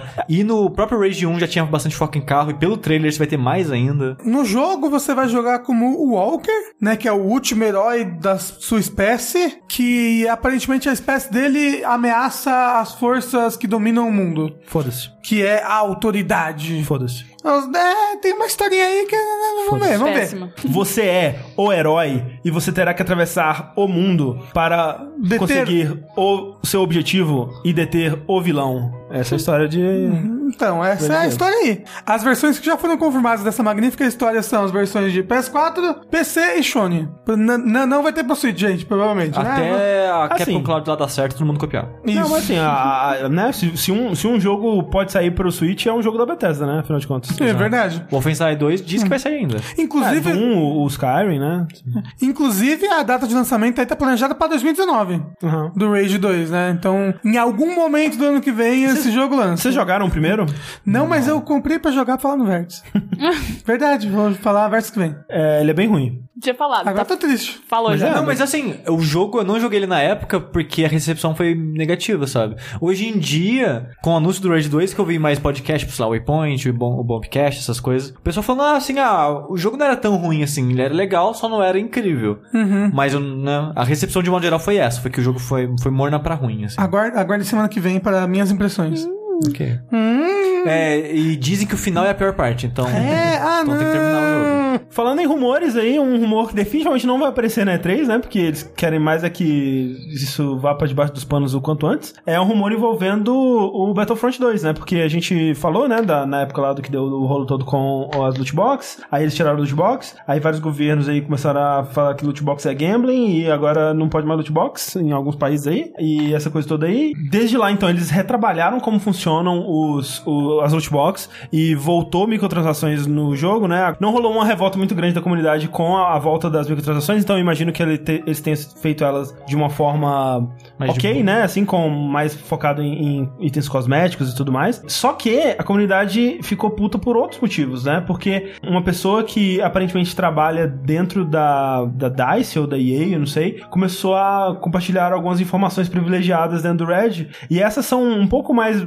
fundamentadas do que o, a- essas do Fortean que a gente tava lendo aqui, porque são informações que algumas delas já vieram a se tornar realidade, né? Tipo um modo Heroes vs Villains que essa pessoa falou antes de ser anunciado e realmente foi anunciado. Em uma das mensagens, o, o cara mostrou uma foto de um skin da de uma roupa da Princesa Leia que ainda não tinha sido anunciado e tal. E eu acho que ainda não foi, né? Mas é aquela coisa, tipo, se for fake, é um fake muito bem feito. É, então dá pra acreditar que é uma pessoa que realmente tem essas informações privilegiadas. E essa pessoa começou a falar que o jogo está para ser abandonado, né? Porque esses jogos costumam ser lançados como serviço, né? Uma plataforma que vai ser atualizada durante bastante tempo, né? Alguns jogos eles ficam aí por um ano recebendo updates, alguns ficam dois, né? Você tem The Division, por exemplo, que tá recebendo update até hoje, já tá entrando no terceiro ano dele. Em dezembro agora teve um, um mega update e tal. Porra, Rainbow Six, né? O, o próprio Destiny aí, é, por mais que a comunidade do Destiny também esteja bem puta aí, mas ele tá recebendo updates, né? Eles têm um roadmap, né? Um, um, um guia do que, que eles vão lançar, sei lá, pelo próximo ano aí, pelo menos. E esse cara no Reddit, ele disse que a DICE, ela não tem esse roadmap, eles não sabem muito bem o que, que eles vão fazer, porque os dois estúdios que estavam trabalhando também no jogo, que era a Criterion e a Motive, né, que é o estúdio lá da Jade Raymond, eles pararam de trabalhar no jogo, eles estão trabalhando em outros projetos. Quem tá trabalhando nele atualmente é só a DICE e uma equipe bem pequena, porque a equipe maior da DICE já tá trabalhando no Battlefield V, ou Battlefield 5 aí, que inclusive vai ser anunciado amanhã da gravação desse podcast. Se você tá ouvindo a versão gravada, ele já foi anunciado, e isso tudo é irrelevante, pelo menos a parte do Battlefield. Então, assim, tem uma equipe bem pequena e inexperiente cuidando do Battlefront, e essa equipe, ela tá lá basicamente pra consertar bugs que são muito é, grandes, assim, os bugs principais aí, assim, eles estão trabalhando nisso. É, muitos dos bugs que existem desde o beta não foram consertados ainda e não há previsão para que eles sejam consertados. E o jogo vai receber em breve um pacote de atualizações baseado no filme do, do Han Solo, né? Que vai ter personagens do filme, skins e, e acho que lugares, não sei, enfim. E vai ser a última coisa lançada pro jogo. O que é muito louco, né? Que é um jogo que foi um investimento tão alto. Sim. Eu imaginei que mesmo com as polêmicas eles não fossem abandonar com tanta facilidade assim. Pois é, eu acho que realmente o plano original deles deu tão errado que eles estão meio que querendo se distanciar disso o quanto antes e, e passar pra frente aí e, e deixar isso no, no passado, cair no esquecimento. É, o, o pior, eu acho que nem é eles tentarem fazer as pessoas esquecerem esse jogo, mas que elas de fato não irão esquecer no próximo jogo de Star Wars anunciado. Assim que anunciar o próximo jogo, todo mundo vai lembrar, sabe? É, eu espero. Eu espero que, né, eles não deixem isso acontecer de novo, né, os fãs, porque assim, o jogo ainda tem uma comunidade relativamente forte, né? Acho que por ser Star Wars e por né, as pessoas que investiram nele do começo, né, elas têm um- uma esperança maior de, de, de e um investimento maior nessa comunidade pra tentar ver é, até onde isso vai e tal. Mas até essas pessoas elas já estão bem putas e bem impacientes com o, o que o futuro aguarda aí. E tá rolando até uma campanha pra tirar Star Wars da EA, né? Porque eles estão vendo que, tipo, cara, o ideal mesmo seria meio que a Disney meio que fazer umas, umas licitações pra Star Wars, assim, ver quem que quem dá mais, né? Quem, quem, na verdade, quem consegue fazer por menos aí, com mais qualidade, né, e tal. Porque, deixando com a EA, a impressão que dá é que eles vão fazer qualquer coisa porque eles que têm a licença mesmo e não estão muito preocupados em representar bem a, a licença. E há indícios também de que a Disney tá meio puta com a, com a EA pelo que rolou, né, ano passado. Então, A Disney vai falar, minha EA está morta, tens o que é preciso para esmagar meu Star Wars. Eu não sei se eles podem simplesmente falar, foda-se EA, a gente não quer mais fazer o acordo com vocês. Ou se só vão esperar o contrato acabar mesmo e quando acabar renovar com outro estúdio. Vocês jogaram mais Battlefront? Vocês falaram no Vértice, há um tempão. Eu, eu só joguei a campanha mesmo. ah. Mas amanhã, Mel, Amanhã, como você já, ah, já adiantou, vai ter um anúncio do novo Battlefield, que a gente vai pronunciar 5 ou Vi eu ou... acho que é 5, né? Eu Porque- acho que vai ser 5, porque, cara, tá Amazonas daí, né? É que assim, o último Battlefield numerado foi o 4, né? Aí teve o Hardline, aí teve o 1 É. e agora é o 5, né? De V. V. Que muita gente tava achando que seria no Vietnã. Vietnã, né? Por causa do V. É. E eu acho que seria mais legal, até que é uma guerra menos explorada aí. Mas Só que é uma guerra bizarra de falar hoje em dia, né? Assim, é, talvez por ser mais recente, mas a Primeira Guerra também é bem tenso, né? Sim. E eles falaram. Não, mas eu digo em questões políticas e. É que foi uma guerra que a gente tem arquivos muito melhores retratando aquela época. E, e retratando o quanto que foi escroto, né? Tipo, Sim. É. os Estados Unidos contra É, uma e, galera. E os Estados Unidos gostam de esquecer aquela guerra porque não deu muito certo pra eles. Exato. Então, né, eu acho difícil eles falarem É, dessa seria época. mais polêmico, sem dúvida. Mas, né, o que eu acho impressionante. Ah. Porque assim, eu tava lendo a matéria, o Rafa tá até no meu quarto na hora. E eu tava, caralho, como assim as pessoas sabem que um, um teaser de 3 segundos os caras tiraram que é parada da Segunda Guerra? Como assim? É, porque tinha o rumor que essa Segunda Guerra e lançaram um teaser que confirmaram que é a Segunda Guerra. É. Aí eu fiquei tipo, what the fuck? Aí eu, eu caralho, agora entendi. É o símbolo né, da Força Aérea, acho que inglesa, e dos, dos soldados. A é, cruz de ferro lá e tal. Exato. Tipo, ícone, eu nunca viria aquilo, a não ser.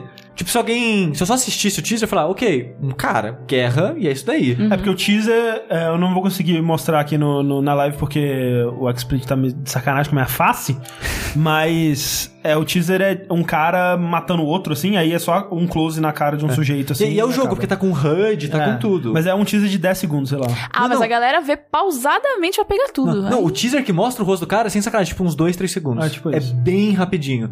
Só que os caras, né, eles pausam, que tem 10 mais sinal segundos vira um dia inteiro de, de estudo. Mas é a Segunda Guerra, agora todo mundo sabe. E já que, né, estamos falando de Battlefield, tem que falar um pouquinho do que tá rolando com Call of Duty também, que eu achei bem curioso, cara. A gente falou aqui no Vértice, né, que tava rolando rumores sobre o Black Ops 4, que ele não teria uma, uma campanha single player, né, que ele teria um modo Battle Royale, que ele teria bastante foco no modo zumbis. E aí, cara, anunciaram o jogo e tudo que a gente falou tava certo. É isso mesmo.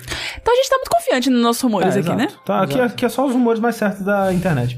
Porque realmente não tem uma campanha tradicional. O foco é total, assim, a- a- pelo menos da parte narrativa, né? Especialmente é total na, na, na parte de, do, dos zumbis. Do modo multiplayer normal, eles têm uma coisa com mais foco em heróis, né? Então é uma parada meio Rainbow Six, meio, sei lá, vamos dizer, Overwatch da vida, onde você escolhe personagens, né? E esses personagens eles têm um design único, e uma personalidade, uma historinha e tal, e habilidades únicas também. Sim. E vai ter um tutorial que vai servir meio que como uma introdução É. da história daquele personagem, vai além ter dos uma, poderes. uma missãozinha single player pra cada um deles, onde você vai entender como ele funciona, basicamente. E aí o modo zumbi, que eu achei bem curioso, é que eles já sempre tinham, né, bastante foco em narrativa pro modo zumbi, né? Com, eles traziam atores famosos e, e uma- umas coisas bem maluca. É doido, né, cara, que o, esse modo zumbis ele começou como um bônus no primeiro Black Ops, eu acho, ou no... não, Acho que foi no, Foi no World at War. Acho que foi o World at War primeiro, alguma É. coisa assim. E acabou se tornando o chamariz principal, basicamente, né? Porque eles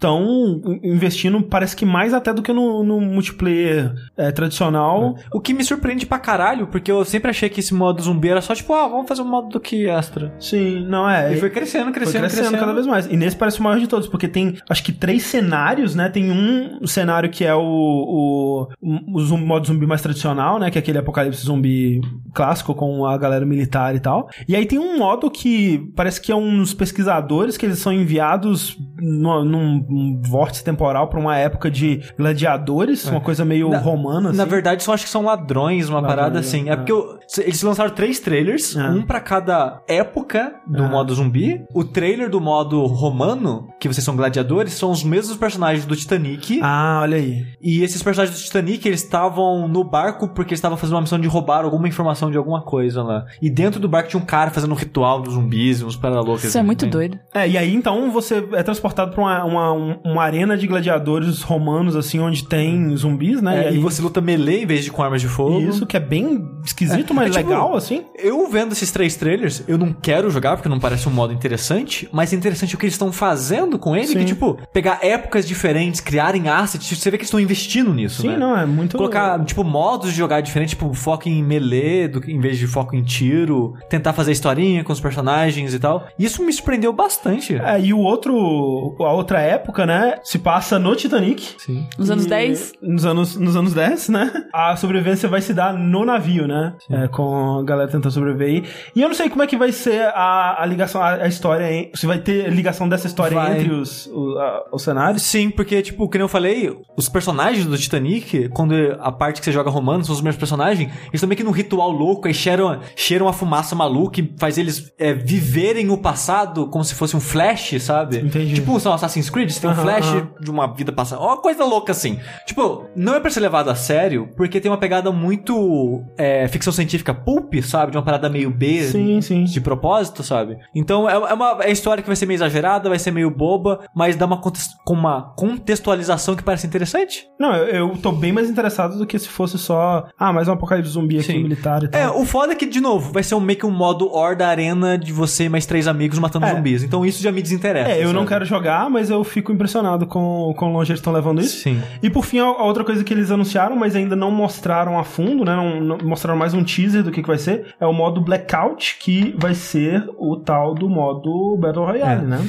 Nessas informações, né, falaram que o modo Blackout, eles não sabem o número de jogadores ainda, o que me dá a entender que eles não bolaram por completo o modo de jogo. Eles devem ainda estar testando com algumas ideias. É. E eu acho que isso significa que vai ser menos de 100, provavelmente. E talvez não lance junto com o jogo esse modo, não me surpreenderia se ele viesse Ah. depois numa atualização. Mas uma coisa curiosa é que eles falaram que a, o cenário do, do modo Blackout, que provavelmente por enquanto só vai ter um, Ah. ele é 1500 vezes maior do que um cenário normal. O que é grande Peraí, pra do, caralho. Do, do Call of Duty, né? É. Sim, sim. É porque os mapas do Call of Duty são pequenos, mas realmente 1500 vezes. E uma coisa que É eles um- falaram também que é legal é que esse mapa ele vai ter lugares clássicos de mapas famosos do Call of Duty. Então, provavelmente vai ter uma Nuketown ali, um- umas coisas que você que joga é, multiplayer de Call of Duty reconheceria.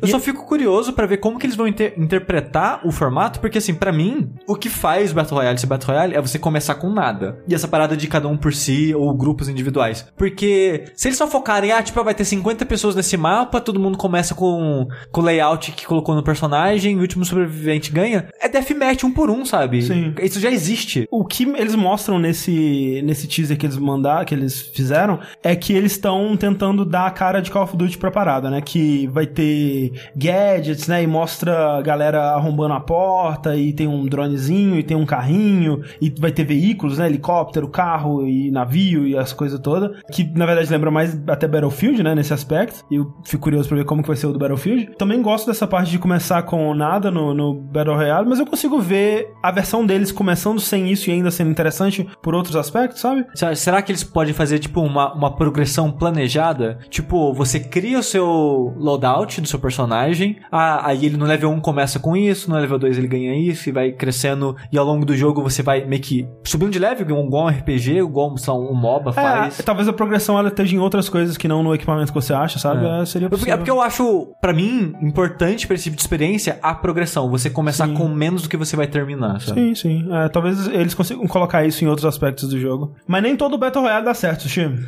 Inclusive do Beto Carreiro, É, que, que já morreu antes de começar. Não, esse aí ainda não foi lançado, vai ser o maior sucesso Vai. É. dos Battle Royales todos. Falando então em Beto Carreiro, primeira pessoa e Beto Royale, vamos falar de um jogo que tinha chicote e não deu certo? vamos falar de um estúdio que fez o jogo que deu chicote e não deu certo, que é o Boss Key, que a gente falou acho que uns dois vértices de notícia atrás, é, dos problemas deles que tava rolando, da o último suspiro, que era o Radical Heights. É um Battle Royale que eles fizeram em cinco meses ali, depois do fracasso do Lawbreakers, né? Que era o, o shooter deles, que se deu mal porque acabou competindo diretamente com Overwatch. E o Overwatch é uma força impo- impossível de se parar, né? É, e aí eles fizeram um Battle Royale pra competir diretamente com PUBG e Fortnite também, não deu muito certo. E como nada que eles fizeram deu muito certo é, em números, o estúdio acabou-se. Fechou. É, o que é triste porque o Radical Heights, ele tava bem bugado, né, quando ele lançou, mas os números dele estavam ok, assim, sabe? Ele não tinha sido um fracasso completo, até porque é free to play, né? Então, Sim. a galera, né, sempre vai ter alguém querendo jogar, mas não deu retorno na velocidade que eles precisavam pra manter o estúdio aberto, né? Infelizmente, e o Cliff B, ele anunciou, né, que o Radical Heights vai continuar rolando por um tempo. Isso. É, não falou nada do Lawbreakers, porque provavelmente é a publisher que vai decidir isso. sim. E ele falou que ele vai dar um tempo de desenvolvimento de jogos de modo geral. O que eu acho bom, assim, sabe? É, né, é refrescar a cabeça, dar uma descansada Sim. aí. Ele disse que vai cuidar do cachorrinho dele. É, que tá, É. tá doente, parece que tá Ah, morrendo. Acho um bom motivo pra fechar uma Isso empresa. é verdade. Se tem um motivo bom aí. É cuidar do cachorro. Ca- Cuidado do cachorro. É foda que o Cliff B, ele. As pessoas da internet odeiam ele, né, cara? Tipo, é impressionante, assim. É, é- Eu, eu não tenho muito contato com nem com jogos dele, nem com a personalidade. Então, tipo, o que eu conheço dele é dos vídeos do Gente, Mega bom. 64. Ah, tá. Então eu acho ele carismático. mas Então- talvez conhecer mais, talvez ache ele babaca também, não sei. É, então, ele, ele é um cara que. É é aquele cara que eu vou falar o que tá na minha cabeça e eu vou me expressar da forma que eu quiser e tal. E ele soa meio babaca às vezes, mas eu acho que ele é um cara bem intencionado, velho. Ele é um, desenvolvedor apaixonado pelo que ele faz, ele é um cara que já fez muita coisa boa, ele tem um- uma história na, na indústria que é muito rica, né? De, de muito importante, né? A contribuição que ele fez aí. E eu acho que ele não merecia essa, essa fama e esse ódio todo, sabe? As pessoas comemorando do estúdio dele ter fechado. Não, e- isso é foda, porque, tipo, cara, vou comemorar que tem dezenas e dezenas de pessoas que perderam emprego, sabe? Ah. Não, não vou comemorar esse tipo de É, coisa. porque tem um cara que você acha babaca, mesmo que você realmente ache ele babaca, sabe que é o seu direito, eu acho, mas, pô, não comemora o fracasso do cara, que, que idiota, É. sabe? É, E, é, e é foda, sabe? Porque as pessoas gostam de ver essas pessoas que são cheias de si, que falam, não, meu jogo vai ser foda, e quando fracassa, as pessoas gostam muito de ir lá e falar, haha, fracassou, olha lá. Então é, é complicado, assim, mas eu, eu torço pra que ele não abandone a indústria. Sim. Eu acho que o Cliff B não fica longe pra sempre, assim. Talvez ele tire uns anos aí mesmo de para ficar de boa. O que nem você falou pode ser positivo. O Cory Barlog, né, do Uhum. diretor do God of War 2 e do último God of War, ele ficou aí uns bons 4, 5 anos aí fora da indústria, né, Uhum. tentando trabalhar com cinema, o que não deu certo na vida dele, mas ele voltou uma outra pessoa, um pouco mais experiente e tal. E talvez isso ajude também o Cliff B, ficar um pouco longe, afastar, melhorar as ideias e ver o que ele faz, talvez voltar com uma outra empresa, tipo, trabalhando com uma outra empresa em vez de bolar a própria dele. Imagino como que deve ser frustrante, né, cara? Porque eu não sei quais que foram os motivos reais que fizeram ele sair da Epic, mas deve ser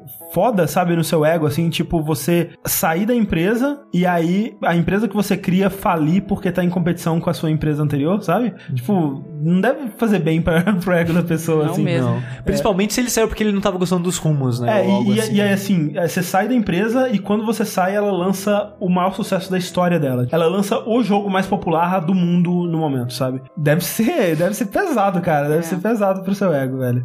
Eu não gostaria de estar no lugar dele agora, cara. Espero que que ele consiga se recuperar aí, o cachorro dele fique bem, ou pelo menos morra de forma. E se o cachorro dele morrer e virar o John Wick? Aí- Wi- John Wick dos videogames. Aí ele vai matar todo mundo que falou mal dele na internet. Exatamente. Eu não falei mal de você. Olha o perigo. Eu gosto de você, Cliff. É, só queria encerrar o- a notícia dele dizendo que quando ele anunciou né, o fechamento do estúdio, ele soltou acho que umas quatro ideias no Twitter de que o estúdio bolou, né? E acabou não indo pra frente. Foi tipo de. Acho que era um jogo de corrida com os personagens de animais, que era baseado em outro jogo, que eu não lembro o nome. É, tinha um que era interessante, que era tipo samurais futuristas. Contra zumbis e Contra tal. zumbis, é. Aí você. Ia ser uma parada tipo de análogos de avião e porta-avião, que tipo, as cidades do mundo seriam cidades voadoras, que, que seriam como porta-aviões. E os samurais que caçam zumbis pilotariam dragões, que seriam como naves. Aham. É tipo, umas ideias muito loucas que, tipo, você vê as artes conceituais são bem bonitas São e tal. Eu acho meio triste isso. Parece que realmente, tipo, cara, a gente vai lançar nunca, então É. toma aí as ideias, Exato. sabe? Aí-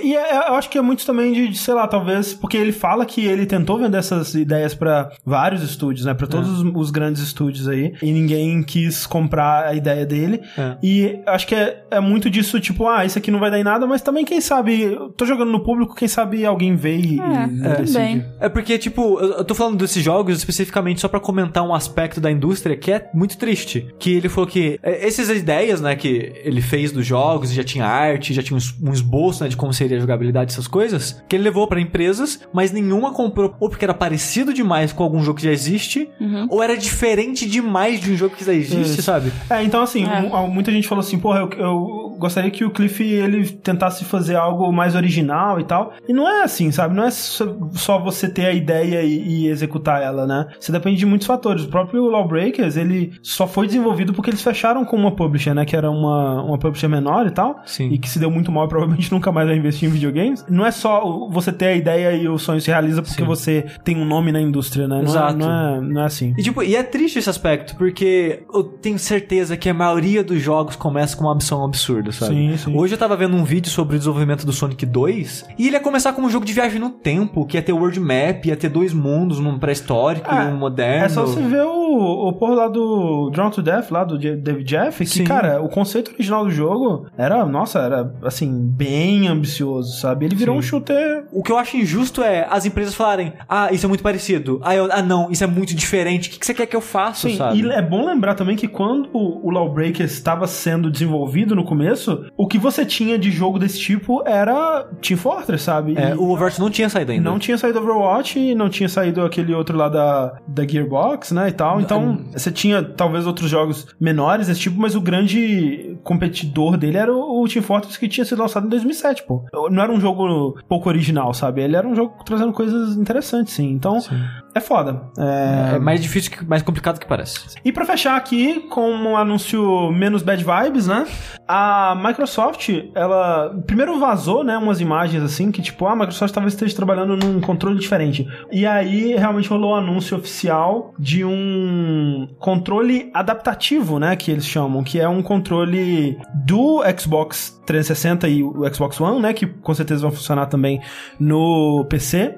É, para jogadores que têm é, algum tipo de deficiência, seja ela física ou seja ela cognitiva, né? Pra ajudar elas a jogar os jogos mais complexos, né? Porque o controle a gente adora, né? A gente tá super habituado com o controle, o controle de Xbox é, é, né? um excelente controle ali e tudo mais, mas ele é um controle que ele presume muitas coisas. Ele presume que você tem duas mãos, ele presume Sim. que você tem dois dedos, ele presume que você consegue apertar com é, precisão todos aqueles botõezinhos e tal. Dois dedos não, né? Vários. É, dois, dois dedões, né, no caso. É, e, né, e, e dedos pra segurar os gatilhos e tal. Então, Não é acessível pra todo mundo. não é acessível. E o que acontece, o que, o que já acontecia, né, meio que independente das desenvolvedoras, é que as pessoas e, e empresas, né, estavam desenvolvendo acessórios, né, pra se adequar às necessidades de cada pessoa. Porque também tem que levar em consideração que cada pessoa tem uma deficiência diferente, né, uma necessidade diferente que precisa ser atendida, um alcance de movimentos que é diferente diferente, né? Uma, uma capacidade de interação que é diferente. Então, o que a Microsoft fez foi lançar um controle que ele serve como base para a pessoa criar em cima dele o ambiente de controle que funciona para ela. Então, esse controle adaptativo ele é como se fosse uma mini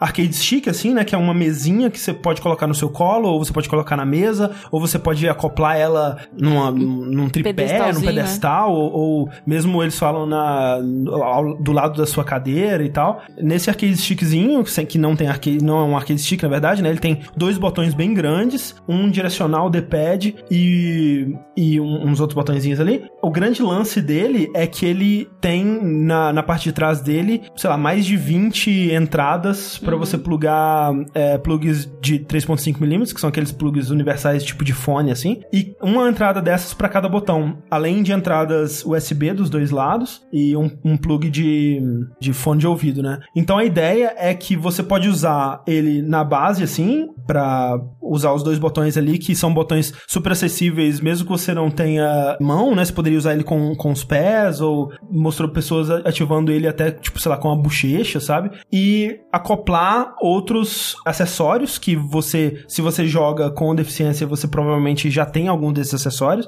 para facilitar o acesso a- a- aos jogos. Acoplar esse- esses acessórios e fazer é, isso tudo funcionar da forma que seja mais conveniente para você. O que, cara, é, é muito foda, sabe? Sim. Um acessório desse que ele é meio que universal e é bom que tenha sido a Microsoft que fez isso, porque o, o controle de Xbox ele é meio que o padrão para PC também. Sim. Então, tem vídeos de pessoas que, tipo, tem uns acessórios, cara, que é uma alavanca que a pessoa controla com a boca, sabe? Isso tudo ele- eles conseguem é, eles Conectar conectar porque eles criaram um, um acessório que ele é, é o mais versátil possível. Ele tá lá pra reconhecer o máximo de tipos de, de inputs possíveis que as pessoas puderem colocar nele, né?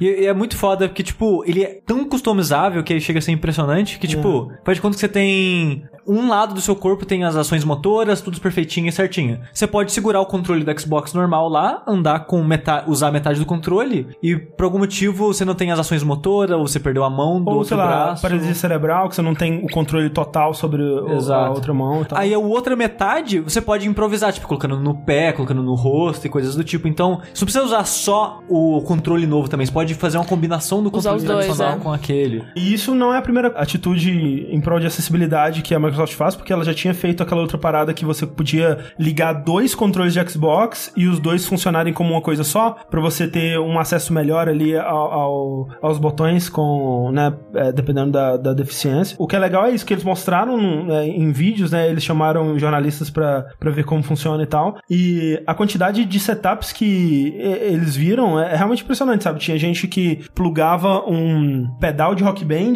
e aí ace- acessava um desses botões com o pé e aí tinha botões dos dois lados do joelho que a pessoa mexia a perna pra um lado e pro outro e acessava, sabe? É muito foda isso, cara. E eu acho que a gente ainda não viu o que, que as pessoas vão conseguir fazer com isso, sabe? É, a quantidade de, de tipos de setup que vão poder ser criados. E o legal é isso, né? Que eles é, aparentemente fizeram uma parada pensando nas pessoas desenvolverem o que é mais é, confortável e. Porque, pelo que, eu, que eles falaram, as pessoas já meio que fazem Isso. isso. E eles queriam criar uma plataforma que unificasse Pra e deixasse facilitar mais fácil também. as pessoas criarem É. isso. Porque agora não precisa criar uma interface mais. Você pluga as paradinhas ali, tem uma entrada pra cada botão. E a maneira que isso é colocado no controle é muito legal, porque por cima tem as anotações. Na lateral tá escrito. Então é muito fácil você localizar e plugar o que você quer, aonde você quer no controle. Esse, esse aspecto do trabalho deles foi absurdamente bem feito. Sim. Anteriormente, né, tinha que ser feito um setup que se adequasse a cada pessoa, né? Você tinha que ir num, nesses, numa empresa ou num site especializado em fazer esse tipo de, de serviço que era muito caro, né? Você ia lá pra criar uma parada que era única pra você. Então você. aquilo era geralmente muito caro. E agora, com esse controle adaptativo, ele é uma base na qual você pode personalizar da forma que você quiser. Então é muito da hora. É, cara. e o valor nos Estados Unidos não tá tão caro, tá 100 dólares. 100 é que pra dólares, gente é. chega aqui. É tipo, né? tá mais barato que o Pro Controller. Sim. Aquele controle controle fodão do, do Sim, Xbox. sim, sim, sim. É claro, é, esse preço, se eu não me engano, vem só a mesinha básica. É a né? mesinha Não básica, vem isso. acessórios pra Sim, você sim. plugar e tal. Mas eles já anunciaram que, tipo, tem várias dessas paradinhas que você pode plugar, que já existem de outras marcas e elas já estão prontas pra encaixar. Isso, legal, tudo é compatível. É, muito da hora. Então, é legal, né? É, resta ver se outras empresas vão seguir o exemplo aí. Seria ótimo, sabe? cara. Sim, é. Demorou, mas tá acontecendo, né? Pois é.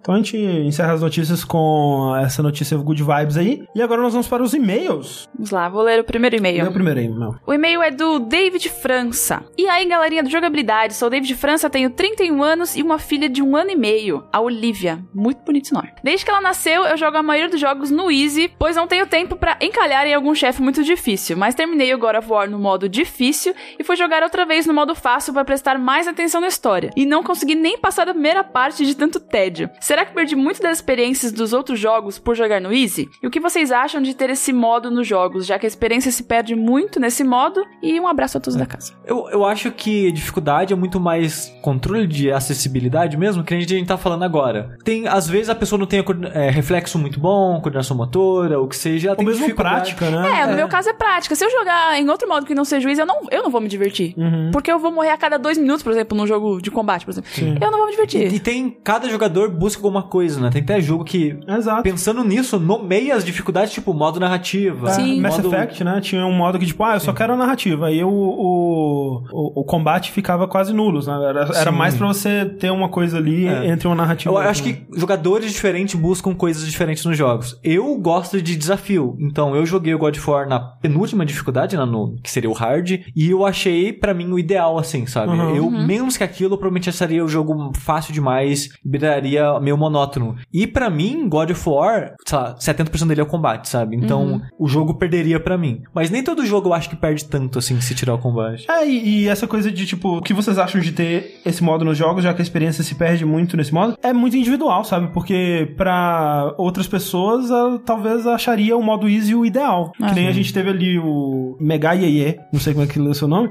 joguei God of War Totino no easy e foi perfeito na real. Então, É. assim, cada um, cada um, né? Eu joguei no hard também, eu não achei, tipo, a, a dificuldade, eu, eu penei muito no hard, é o que eu quero dizer, mas foi legal porque foi um, um modo que me fez aprender tudo que o jogo tem a oferecer pra eu conseguir vencer as batalhas, enquanto que outros jogos eu vou, eu fico, eu acho uma zona de conforto ali, eu fico só repetindo ela, então foi uma experiência legal. Mas tem outros jogos, por exemplo, sei lá, Skyrim. Cara, eu não quero interagir com o combate de Skyrim, sabe? Se eu puder deixar ele o mais fácil possível pra mim, melhor, entendeu? Eu não acho que é um combate que, quanto mais difícil, mais interessante necessariamente, sabe? Então, Sim. eu tô de boa. É, então depende muito do jogo, depende muito da pessoa. Sim. Mas acessibilidade é sempre importante. Tipo, um jogo que o foco dele é desafio, faz parte da narrativa dele. E colocou mais acessibilidade e ficou perfeito foi o Celeste. Uhum. Então, eu acho que depende de como você implementa isso dentro do seu jogo também, sabe?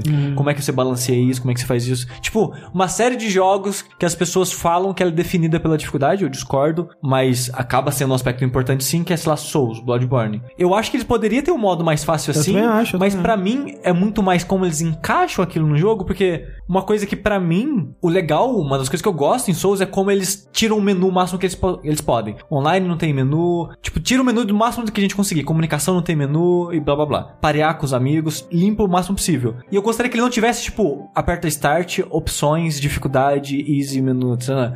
Faz uma Covenant, tipo, no 2 tem uma Covenant que deixa o jogo mais difícil, coloca uma Covenant que deixa o jogo mais fácil, sabe? Eu acho que pra mim é muito mais como você implementa isso no seu jogo do que, de fato, ter uma opção mais fácil, sabe? É, eu acho que até podia, sabe? Eu acho que podia ser que nem muitos jogos fazem, que é tipo, ó, esse é o modo que nós criamos pra você jogar, sabe? Tipo, esse é o que a gente recomenda. Se é, você então, tiver. e se todos fossem só assim, não tivessem nem o, fácil e o hard, se fossem só o jogo, ah, fiz assim, fizesse um modo só. Seria... Mas, mas eu, eu acho que. Aí eu acho que é legal ter a opção, entendeu? Uhum. Porque esse modo normal, né? Que foi o God of War, ele tem um modo que, ó, esse é o modo recomendado pra maioria dos jogadores. Mas se você quiser ser um, um pouco mais difícil, ou se você quiser um pouco mais fácil, né? Porque realmente, como o Sushi disse, depende de quem, do que, que a pessoa tá buscando. Porque o modo normal mesmo no God of War, ele é um pouco desafiador ainda. E a pessoa talvez não queira, talvez só, que, só esteja lá pela história mesmo. E aí, porra, bota o easy aqui. Então eu acho que no Souls funcionaria se fosse assim, tipo, ó, tem esse modo principal aqui que o jogo foi balanceado e a gente quer que você jogue nele porque a gente acha que vai ser a experiência ideal. Mas se você quiser, tem outro esse modo aqui e eu acho que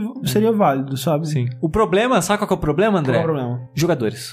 É, os jogadores eles ficam muito de mimimi, né? Porque, tipo, aí faz de conta que sai, sei lá, sai Dark Souls 4 com o, o modo mais fácil. Aí Na vai- minha época que era É, bom. Aí você terminando no fácil, aí Thundercats. lá, e blá blá blá. E, e isso me dá preguiça, sabe? Mas quanto mais pessoas conseguirem jogar um jogo melhor. Sim. Próximo e-mail aqui é do Samuel Alves. E ele diz o seguinte: Olá, jovens mancebos. Me chamo Samuel Alves e acompanho vocês desde aproximadamente o Dash de Mega Man X4. Eu sempre amei a série X, jogava na casa do meu tio, porém, por algum motivo desconhecido, eu pulei do X3 para o X5. Que, que loucura, né? Que por sinal acho esse jogo muito intrigante até hoje. E o Dash me fez jogar o 4 e apreciar todos os detalhes comentados nele. Foi uma experiência incrível. Agora a pergunta: com a recente ressurreição de jogos como Mega Man e Metroid, que outros jogos da era do NES e Super NES você tem vontade de ver voltando à vida? Um abraço a toda a equipe, mas principalmente ao Rafa e a Clarice por falarem de Steven Universe recentemente. Olha aí. É Demon's Crest. É um jogo que eu penso quase todos os dias da minha vida, sem exagero.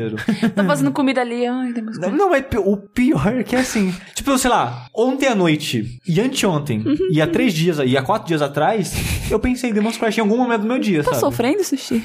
Tudo bem aí? Tá tudo não, bem? é só um jogo que eu gosto muito e eu queria mais experiências daquele tipo, não necessariamente jogos de plataforma, mas ambientação mais gótica, essa parada de, de- a trilha sonora de ser uma parada de órgão, é muito da ambientação dele, sabe? Eu lembro mais do que do level design dele, eu lembro da ambientação dele e como eu gosto daquele tipo de jogo, eu fico pensando, putz, podia ter mais jogos desse tipo. Putz, será que eu conseguiria fazer um jogo desse tipo já que ninguém faz um jogo desse tipo? Sushi tá então, planejando o eu jogo. fico pensando nessas coisas assim. Então é um jogo que eu tenho muito carinho, eu gostaria demais desse tipo. Um que eu tava pensando, ah, tipo, esse desejo foi saciado recentemente, mas que eu tava bem assim também há, há um tempo atrás, é o Desperados, ou Comandos, né? Que é um tipo de jogo que não parece um tipo de jogo que eu gostaria, mas que eu gosto pra caralho, porque eu joguei muito, especialmente o primeiro Desperados no, no PC, e recentemente lançou aquele Shadow Tactics, né? Que é maravilhoso, eu queria jogar ele muito mais, é, inclusive pretendo, mas eu ainda acho que deveria ter mais jogos desse tipo, que é aquele jogo de estratégia em tempo real, mas que na verdade ele é meio de stealth, porque você tem que usar um grupo de personagens com habilidades específicas e fazer eles fazerem missões e tal, e é, é muito da hora. Ele, ele perguntou mais, né, de Nintendinho, Super Nintendo, mas tem um tipo de jogo que é foda porque é muito difícil. Eu não, eu não posso nem dizer que eu gosto do gênero,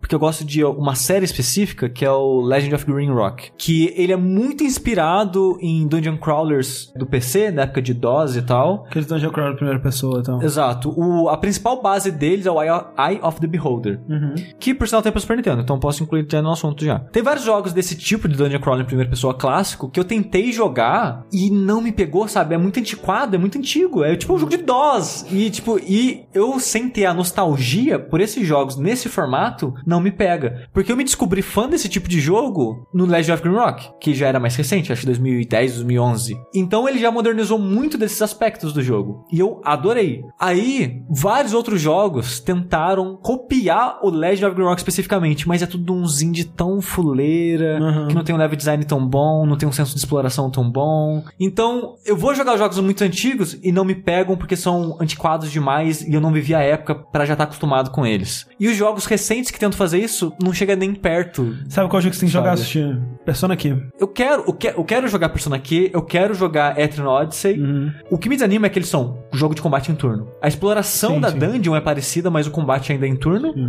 Mas o combate do Persona Q pelo menos é bem legal, hein? É, eu, eu fico curioso e eu tenho medo de ser muito grind, porque eu sei que o Etrian Odyssey é bastante grinding. É, não é. O Persona Q não é grinding, mas as dungeons são muito longas. Tipo, muito longas. Aí a gente tem que ver isso aí. Mas aí, tipo, Legend of Green Rock 2 é um dos meus jogos favoritos da minha vida, tá meu top 10 fácil. E eu sei que nunca mais vai ser, existir outro, porque o estúdio fechou. Eram, sei lá, seis pessoas e cada um foi pra um canto, sabe? Aí três dessas pessoas juntaram no estúdio que estão fazendo agora um jogo de. É, que é gerado proceduralmente, sabe? Tipo, ah, cara, eu nunca mais vou ter isso na minha vida. Sim. Aí o Legend of Green Rock 2 é um jogo que eu constantemente penso quase todos os dias da minha Olha vida. aí, fica revezando É. os jogos. É, exatamente. Eu só tenho um jogo que eu quero jogar muito, muito, muito. Só que eu joguei no PC, então eu realmente não sei nem de que ano ele é. Mas é a Carmen Sandiego. Ah, porra, seria bom, hein, um Que jogo. aí. Nossa, como eu amo Porque eles estão fazendo uma série de Netflix nova do Carmen É. Sandiego, mas eu acho que é mais baseada no programa de TV ou, no desenho que tinha, porque Carmen Sandiego teve o jogo de PC, aí tinha um programa de TV nos Estados Unidos que era um programa meio que de auditório, as crianças participavam e tal assim, e também teve um Teve desenho, que passou desenho. aqui. Desenho eu lembro. É, pois é, mas o jogo do Carmen Sandiego ele é tipo 80 e tantos, 89. Ah, o jogo era coisa maravilhoso. Assim. Era muito bom mesmo, pode crer. Amo.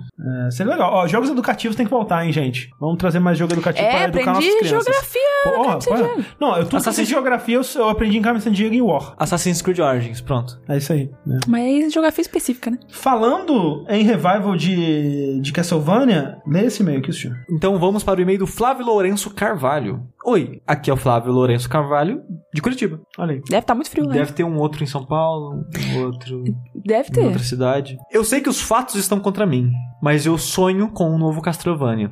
Eu também, um pouquinho. Eu, eu tava esses dias, não, não é algo que eu faço todos os dias, mas Só recentemente. de sábado você pensa na questão.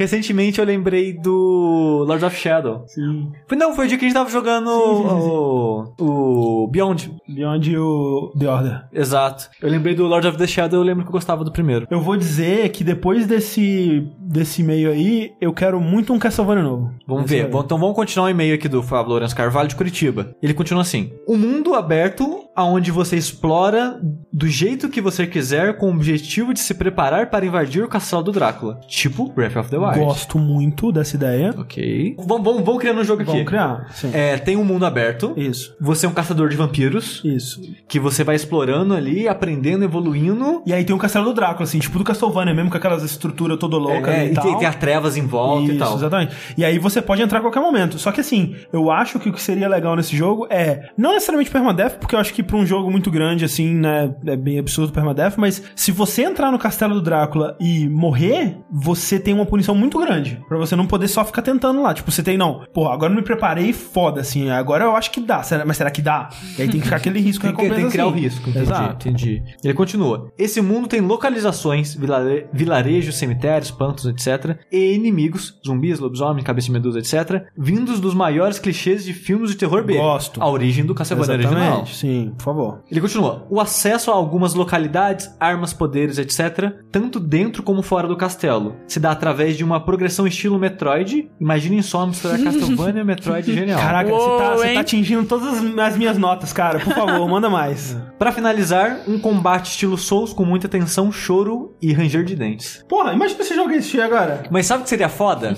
Porque o Symphony of the Night, ele explodiu o mundo, Uhum. com muitas aspas, Sim, com o castelo de cabeça pra baixo. sim. Imagina só, se for mais ou menos como ele disse, só que dentro do castelo não é um pedaço do jogo, Uhum. é outro, Outro jogo, jogo, outro jogo. Com essa progressão de tipo caso do Resident Evil, sabe? Que você Cara, tem que é o achar as melhor coisas, jogo. achar os caminhos. Esse é o melhor jogo do E mundo. às vezes você tem que sair do castelo pra ir pro mundo lá fora fazer outros objetivos. Cara, gente, alô, alô Konami. Sei que você tá assistindo. Dá uma chance pra gente, a gente consegue. Esse jogo nunca vai existir, mas eu já tô chorando um pouquinho aqui. Ó, vou dizer que esse é o jogo que eu preciso dar pra minha vida. Mas o e-mail dele não acabou. Ele continua aqui. Pra mim, esse novo Castlevania conseguiria trazer elementos de toda a história da franquia ao mesmo tempo, em que se apropria de ideias novas ou consagradas para criar algo único e fresco. Acredito que essa seja uma ótima forma de revitalizar franquias antigas, vide Resident Evil 7, God of War e o próprio Breath of the Wild, que fizeram algo semelhante. Vocês têm em mente algum outro jogo que conseguiu fazer algo do tipo? Que franquias vocês acham que poderiam fazer algo assim e como? Um grande abraço. Assim, qualquer franquia eu acho que com a mente certa conseguiria re- se reinventar Sim, de uma sim. maneira assim. Tipo, o God of War, ele é muito mais God of War do que você esperaria quando você começa. É, é que nem o Resident Evil 7, sabe? É, ele é tipo 80% do God of War com 20%, 20% que muda alguma coisa. O Resident Evil Com, 7, com 20% God Hand. o Resident Evil 7 é quase a mesma coisa, sabe? É tipo 70, 80% Resident Evil clássico com 20% ali de Gone Home e, e alguma outra coisa, sabe? Sim. PT, por exemplo. Eu acho que muitos jogos conseguiriam se reinventar sim. Eu, de cabeça de supimpa, assim, já não consigo dar muitas ideias. Tipo, uma ideia antiga que morreu e eu queria que ela tivesse sido lançada foi o Mega Man X em primeira pessoa. Aham. Que seria uma parada mais Metroid, Metroidvania em Sim. primeira pessoa e tal. E na época eu achei, tinha achado interessante essa ideia. Porque o Mega Man X ele já tem um pouquinho de inspirações nisso, Aham. né? É, o que eu consigo pensar de, de, de, assim, de revitalizar jogos que precisam de uma revitalizada é tipo, eu sempre pensei, ou, ou penso há bastante tempo já, que o jeito de você salvar o Sonic é fazendo um jogo de mundo aberto, sabe? Porque o problema do Sonic, vamos falar aqui do problema do Sonic, tirando a comunidade dele na internet. O problema do Sonic é Que ele é ruim. Que é ruim, é, sempre foi um jogo ruim, nunca foi bom é, e tudo mais, mas ele nunca foi bom porque eles fazem uma fase boa e todas as outras são ruins, né? E o lance seria fazer uma fase muito boa, que seria esse mundo aberto, e a exploração desse mundo aberto seria só na corrida, corrida louca assim, e aí teria, né, vários lugares pra você fazer coisas divertidas pra chegar nos lugares e tal. Só que eu não sei como que seria o gameplay quando você chegasse nesses lugares, porque o que, que o Sonic faz que é legal além de correr? Nada. É um jogo de plataforma, né? Então tem que fazer um jogo de corrida do Sonic, é isso aí. É isso que eu quis dizer. Eba, tão... Ó, Burnout Paradise, só que você é o Sonic. Falando em misturas, que ele fez uma mistura do sonho deles ali. Sim. Tem uma mistura do meu, do meu sonho, que eu sonhei com isso. Eu acordei triste que esse jogo não existia. Ah, eu acho que eu lembro disso. Mas eu tenho certeza que se ele for feito ele não vai ser tão bom assim.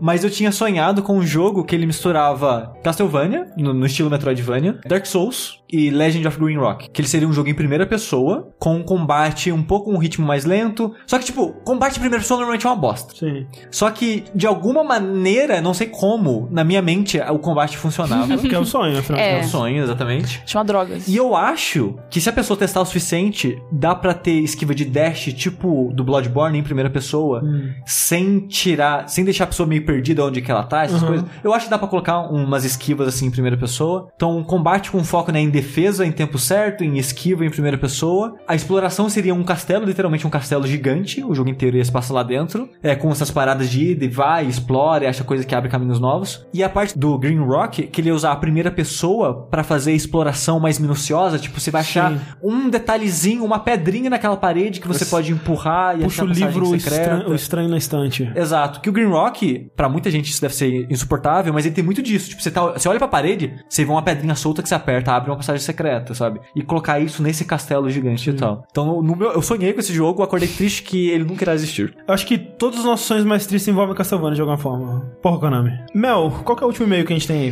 O último e-mail é do João Pedro. Ele mandou olá, pessoal da grande mídia sonista. Oi, nós é, já começou fazendo É piada. tudo soninho. Aí mandou brincadeiras à parte, me chama João Pedro e gostaria de compartilhar uma dúvida que ando tendo sobre esse meio dos videojoguinhos. Sei que todos os dias é discutido o futuro dessa mídia, mas a incerteza sobre como ela vai estar daqui a alguns anos é grande. Prova disso é um funcionário importante da Microsoft, aí entre parênteses, empresa que está facilmente entre as top 3 segmentos. Assim, é verdade, né? É, meio tem que é. Sony, Microsoft, Nintendo, tá aí.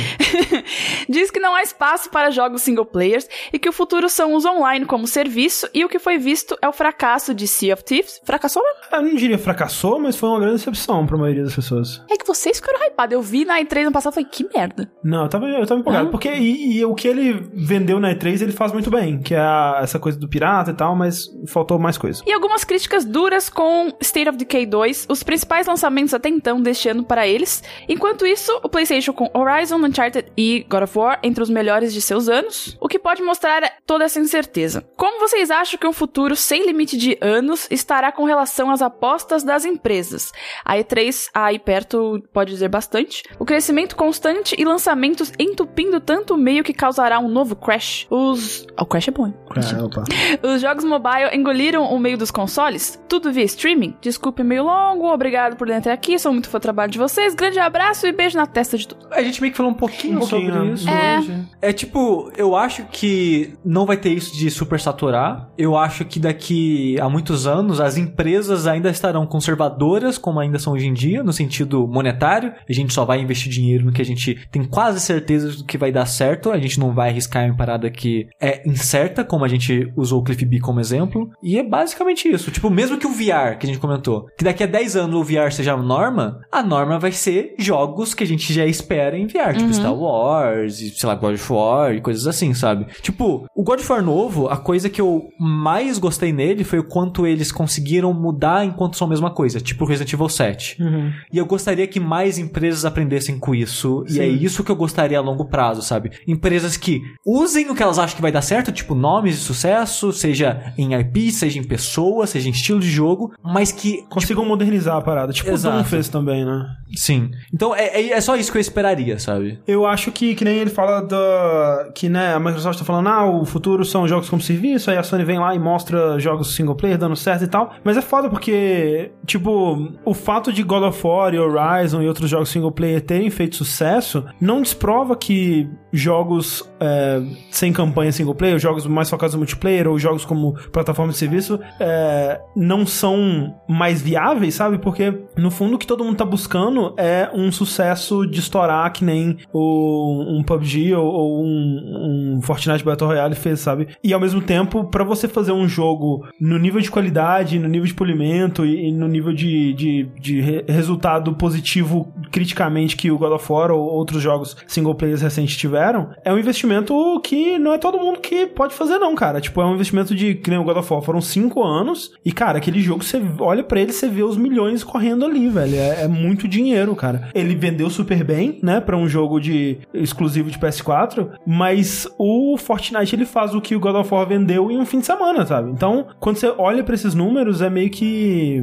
impossível de você não enxergar o lado das pessoas também, que estão querendo fazer parte desse, desse lucro todo, ao mesmo tempo que é aquela coisa, quanto mais gente tá tentando participar desse lucro, menos lucro vai ter pra todo mundo. Então é difícil, né? As pessoas tentando fazer uma coisa que seja um sucesso e que estoure e conseguir o lugarzinho delas ali no sol pra ter uma quantidade infinita de dinheiro, tipo a Valve ou tipo a Epic que tá tendo agora, né? Então, eu entendo, eu entendo os lados deles e eu não acho que necessariamente um lado esteja mais certo que o outro. O que eu acho errado foi o que a EA disse, né? Que ah, é o fim dos jogos single player. Quando que Sim, não. não, sabe? Eu acho que sempre vai ter espaço pra todos esses gêneros Sim. e todo mundo vai. Cada um vai estar buscando uma coisa diferente, né? Então.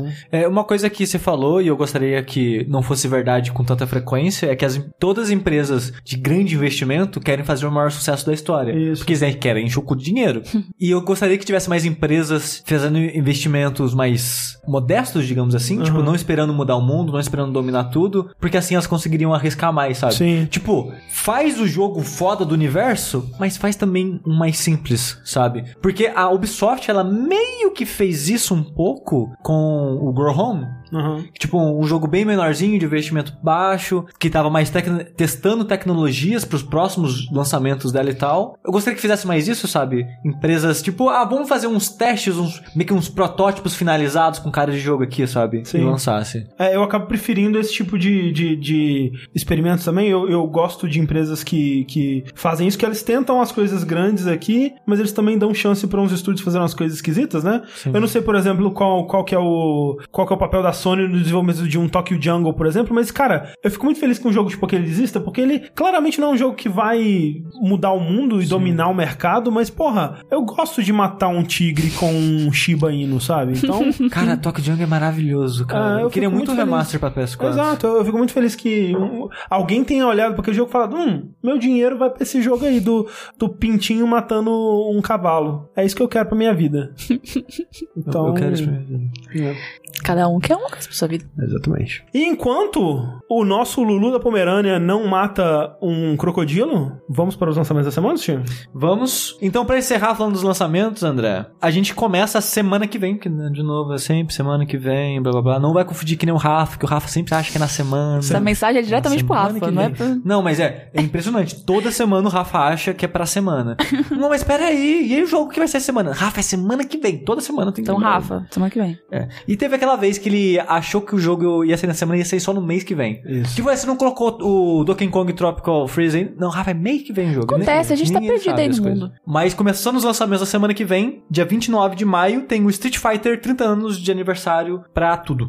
Olha, tudo. O que, que é isso? É Street Fighter 2? Não, é aquele, é aquele compilado de todos os Street Ah, Fighters. lá. sim, sim, sim, sim, sim, sim. Bom, gosto. Que vai ser o 0, Sim. o 3, o. É um bom jogo aí pra dois, saideira, né? É, É. dá pra jogar todos. Sim, eu, eu gosto. Ao mesmo tempo. É, vai a ser gente pra- monta 10 TVs e, joga todos os jogos. Sim, vai ser pra Switch, PS4, Sony, só não tenho certeza se vai sair pra PC. E um jogo, André, que eu lendo o e-mail de embargo, eu descobri que eu poderia até fazer streaming dele se eu quisesse. Hum, Porque o embargo não tem embargo pra streaming, é embargo só pra review e vídeo review. olha aí, Então eu posso falar dele aqui brevemente, que é o Moonlighter. olha aí. Que eu não tô fazendo um review dele, eu só tô falando que eu já recebi o jogo, já estou jogando, é top pra caralho. Ó, review isso aí. É, isso aí é review já, É, acabou. E eu tô Esteja tri- preso. E eu tô triste que por causa da correria da E3 eu não vou conseguir lançar um vídeo no lançamento dele. Assim, a gente pode ver isso aí. É, a gente pode ver é, isso aí. Que seria legal. Peraí, que dia que lança? Dia 29. Isso aqui dia de semana?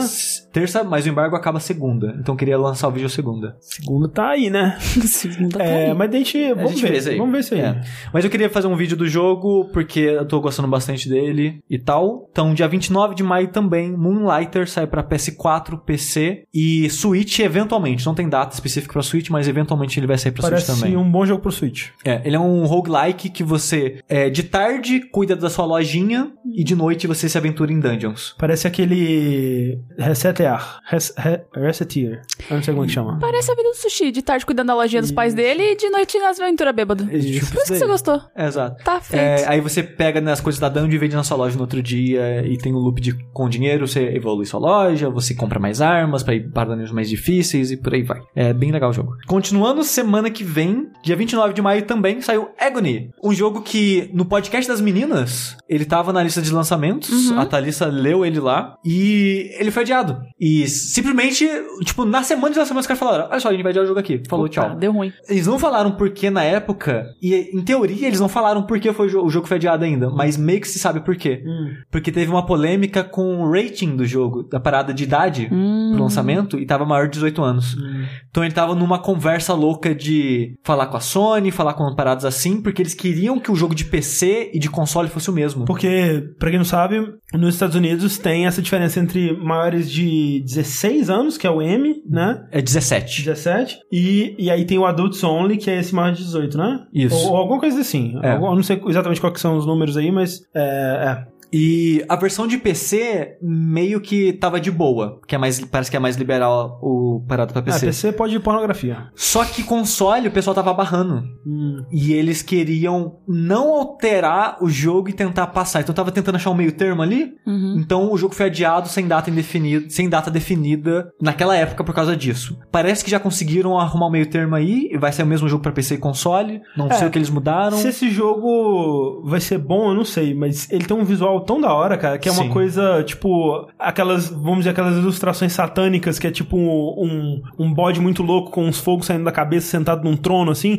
E aí, misturado com isso, a estética do H.R. Giger, né? É, sim. Então, gosto. Sim, é bem legal. O, então, Agony, que é um jogo de terror, que parece que vai ser de evitar inimigos, tipo Amnesia, sai dia 29 de maio para PC, PS4 e Sony. Também dia 29 de maio, a versão de console do Wallboy, que Wallboy. esse eu sinto que eu já falei.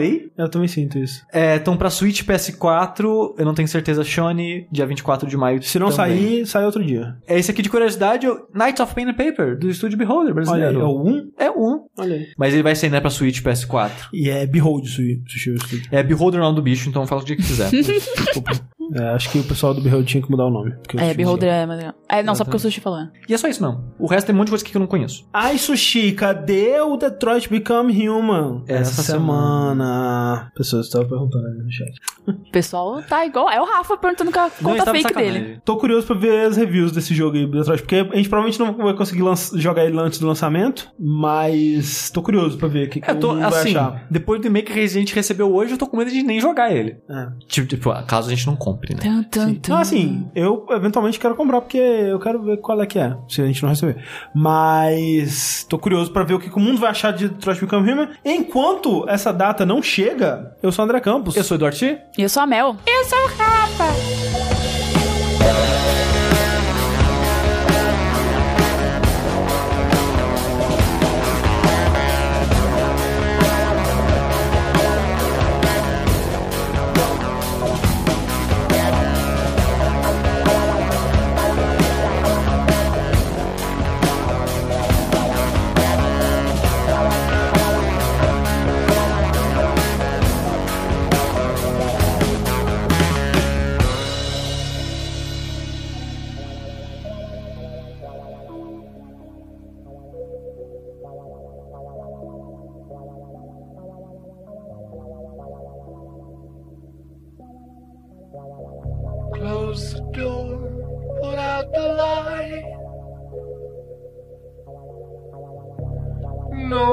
Won't be home tonight. The snow falls hard, and don't you know? The winds of Thor are blowing cold. They're wearing steel that's bright and true. They carry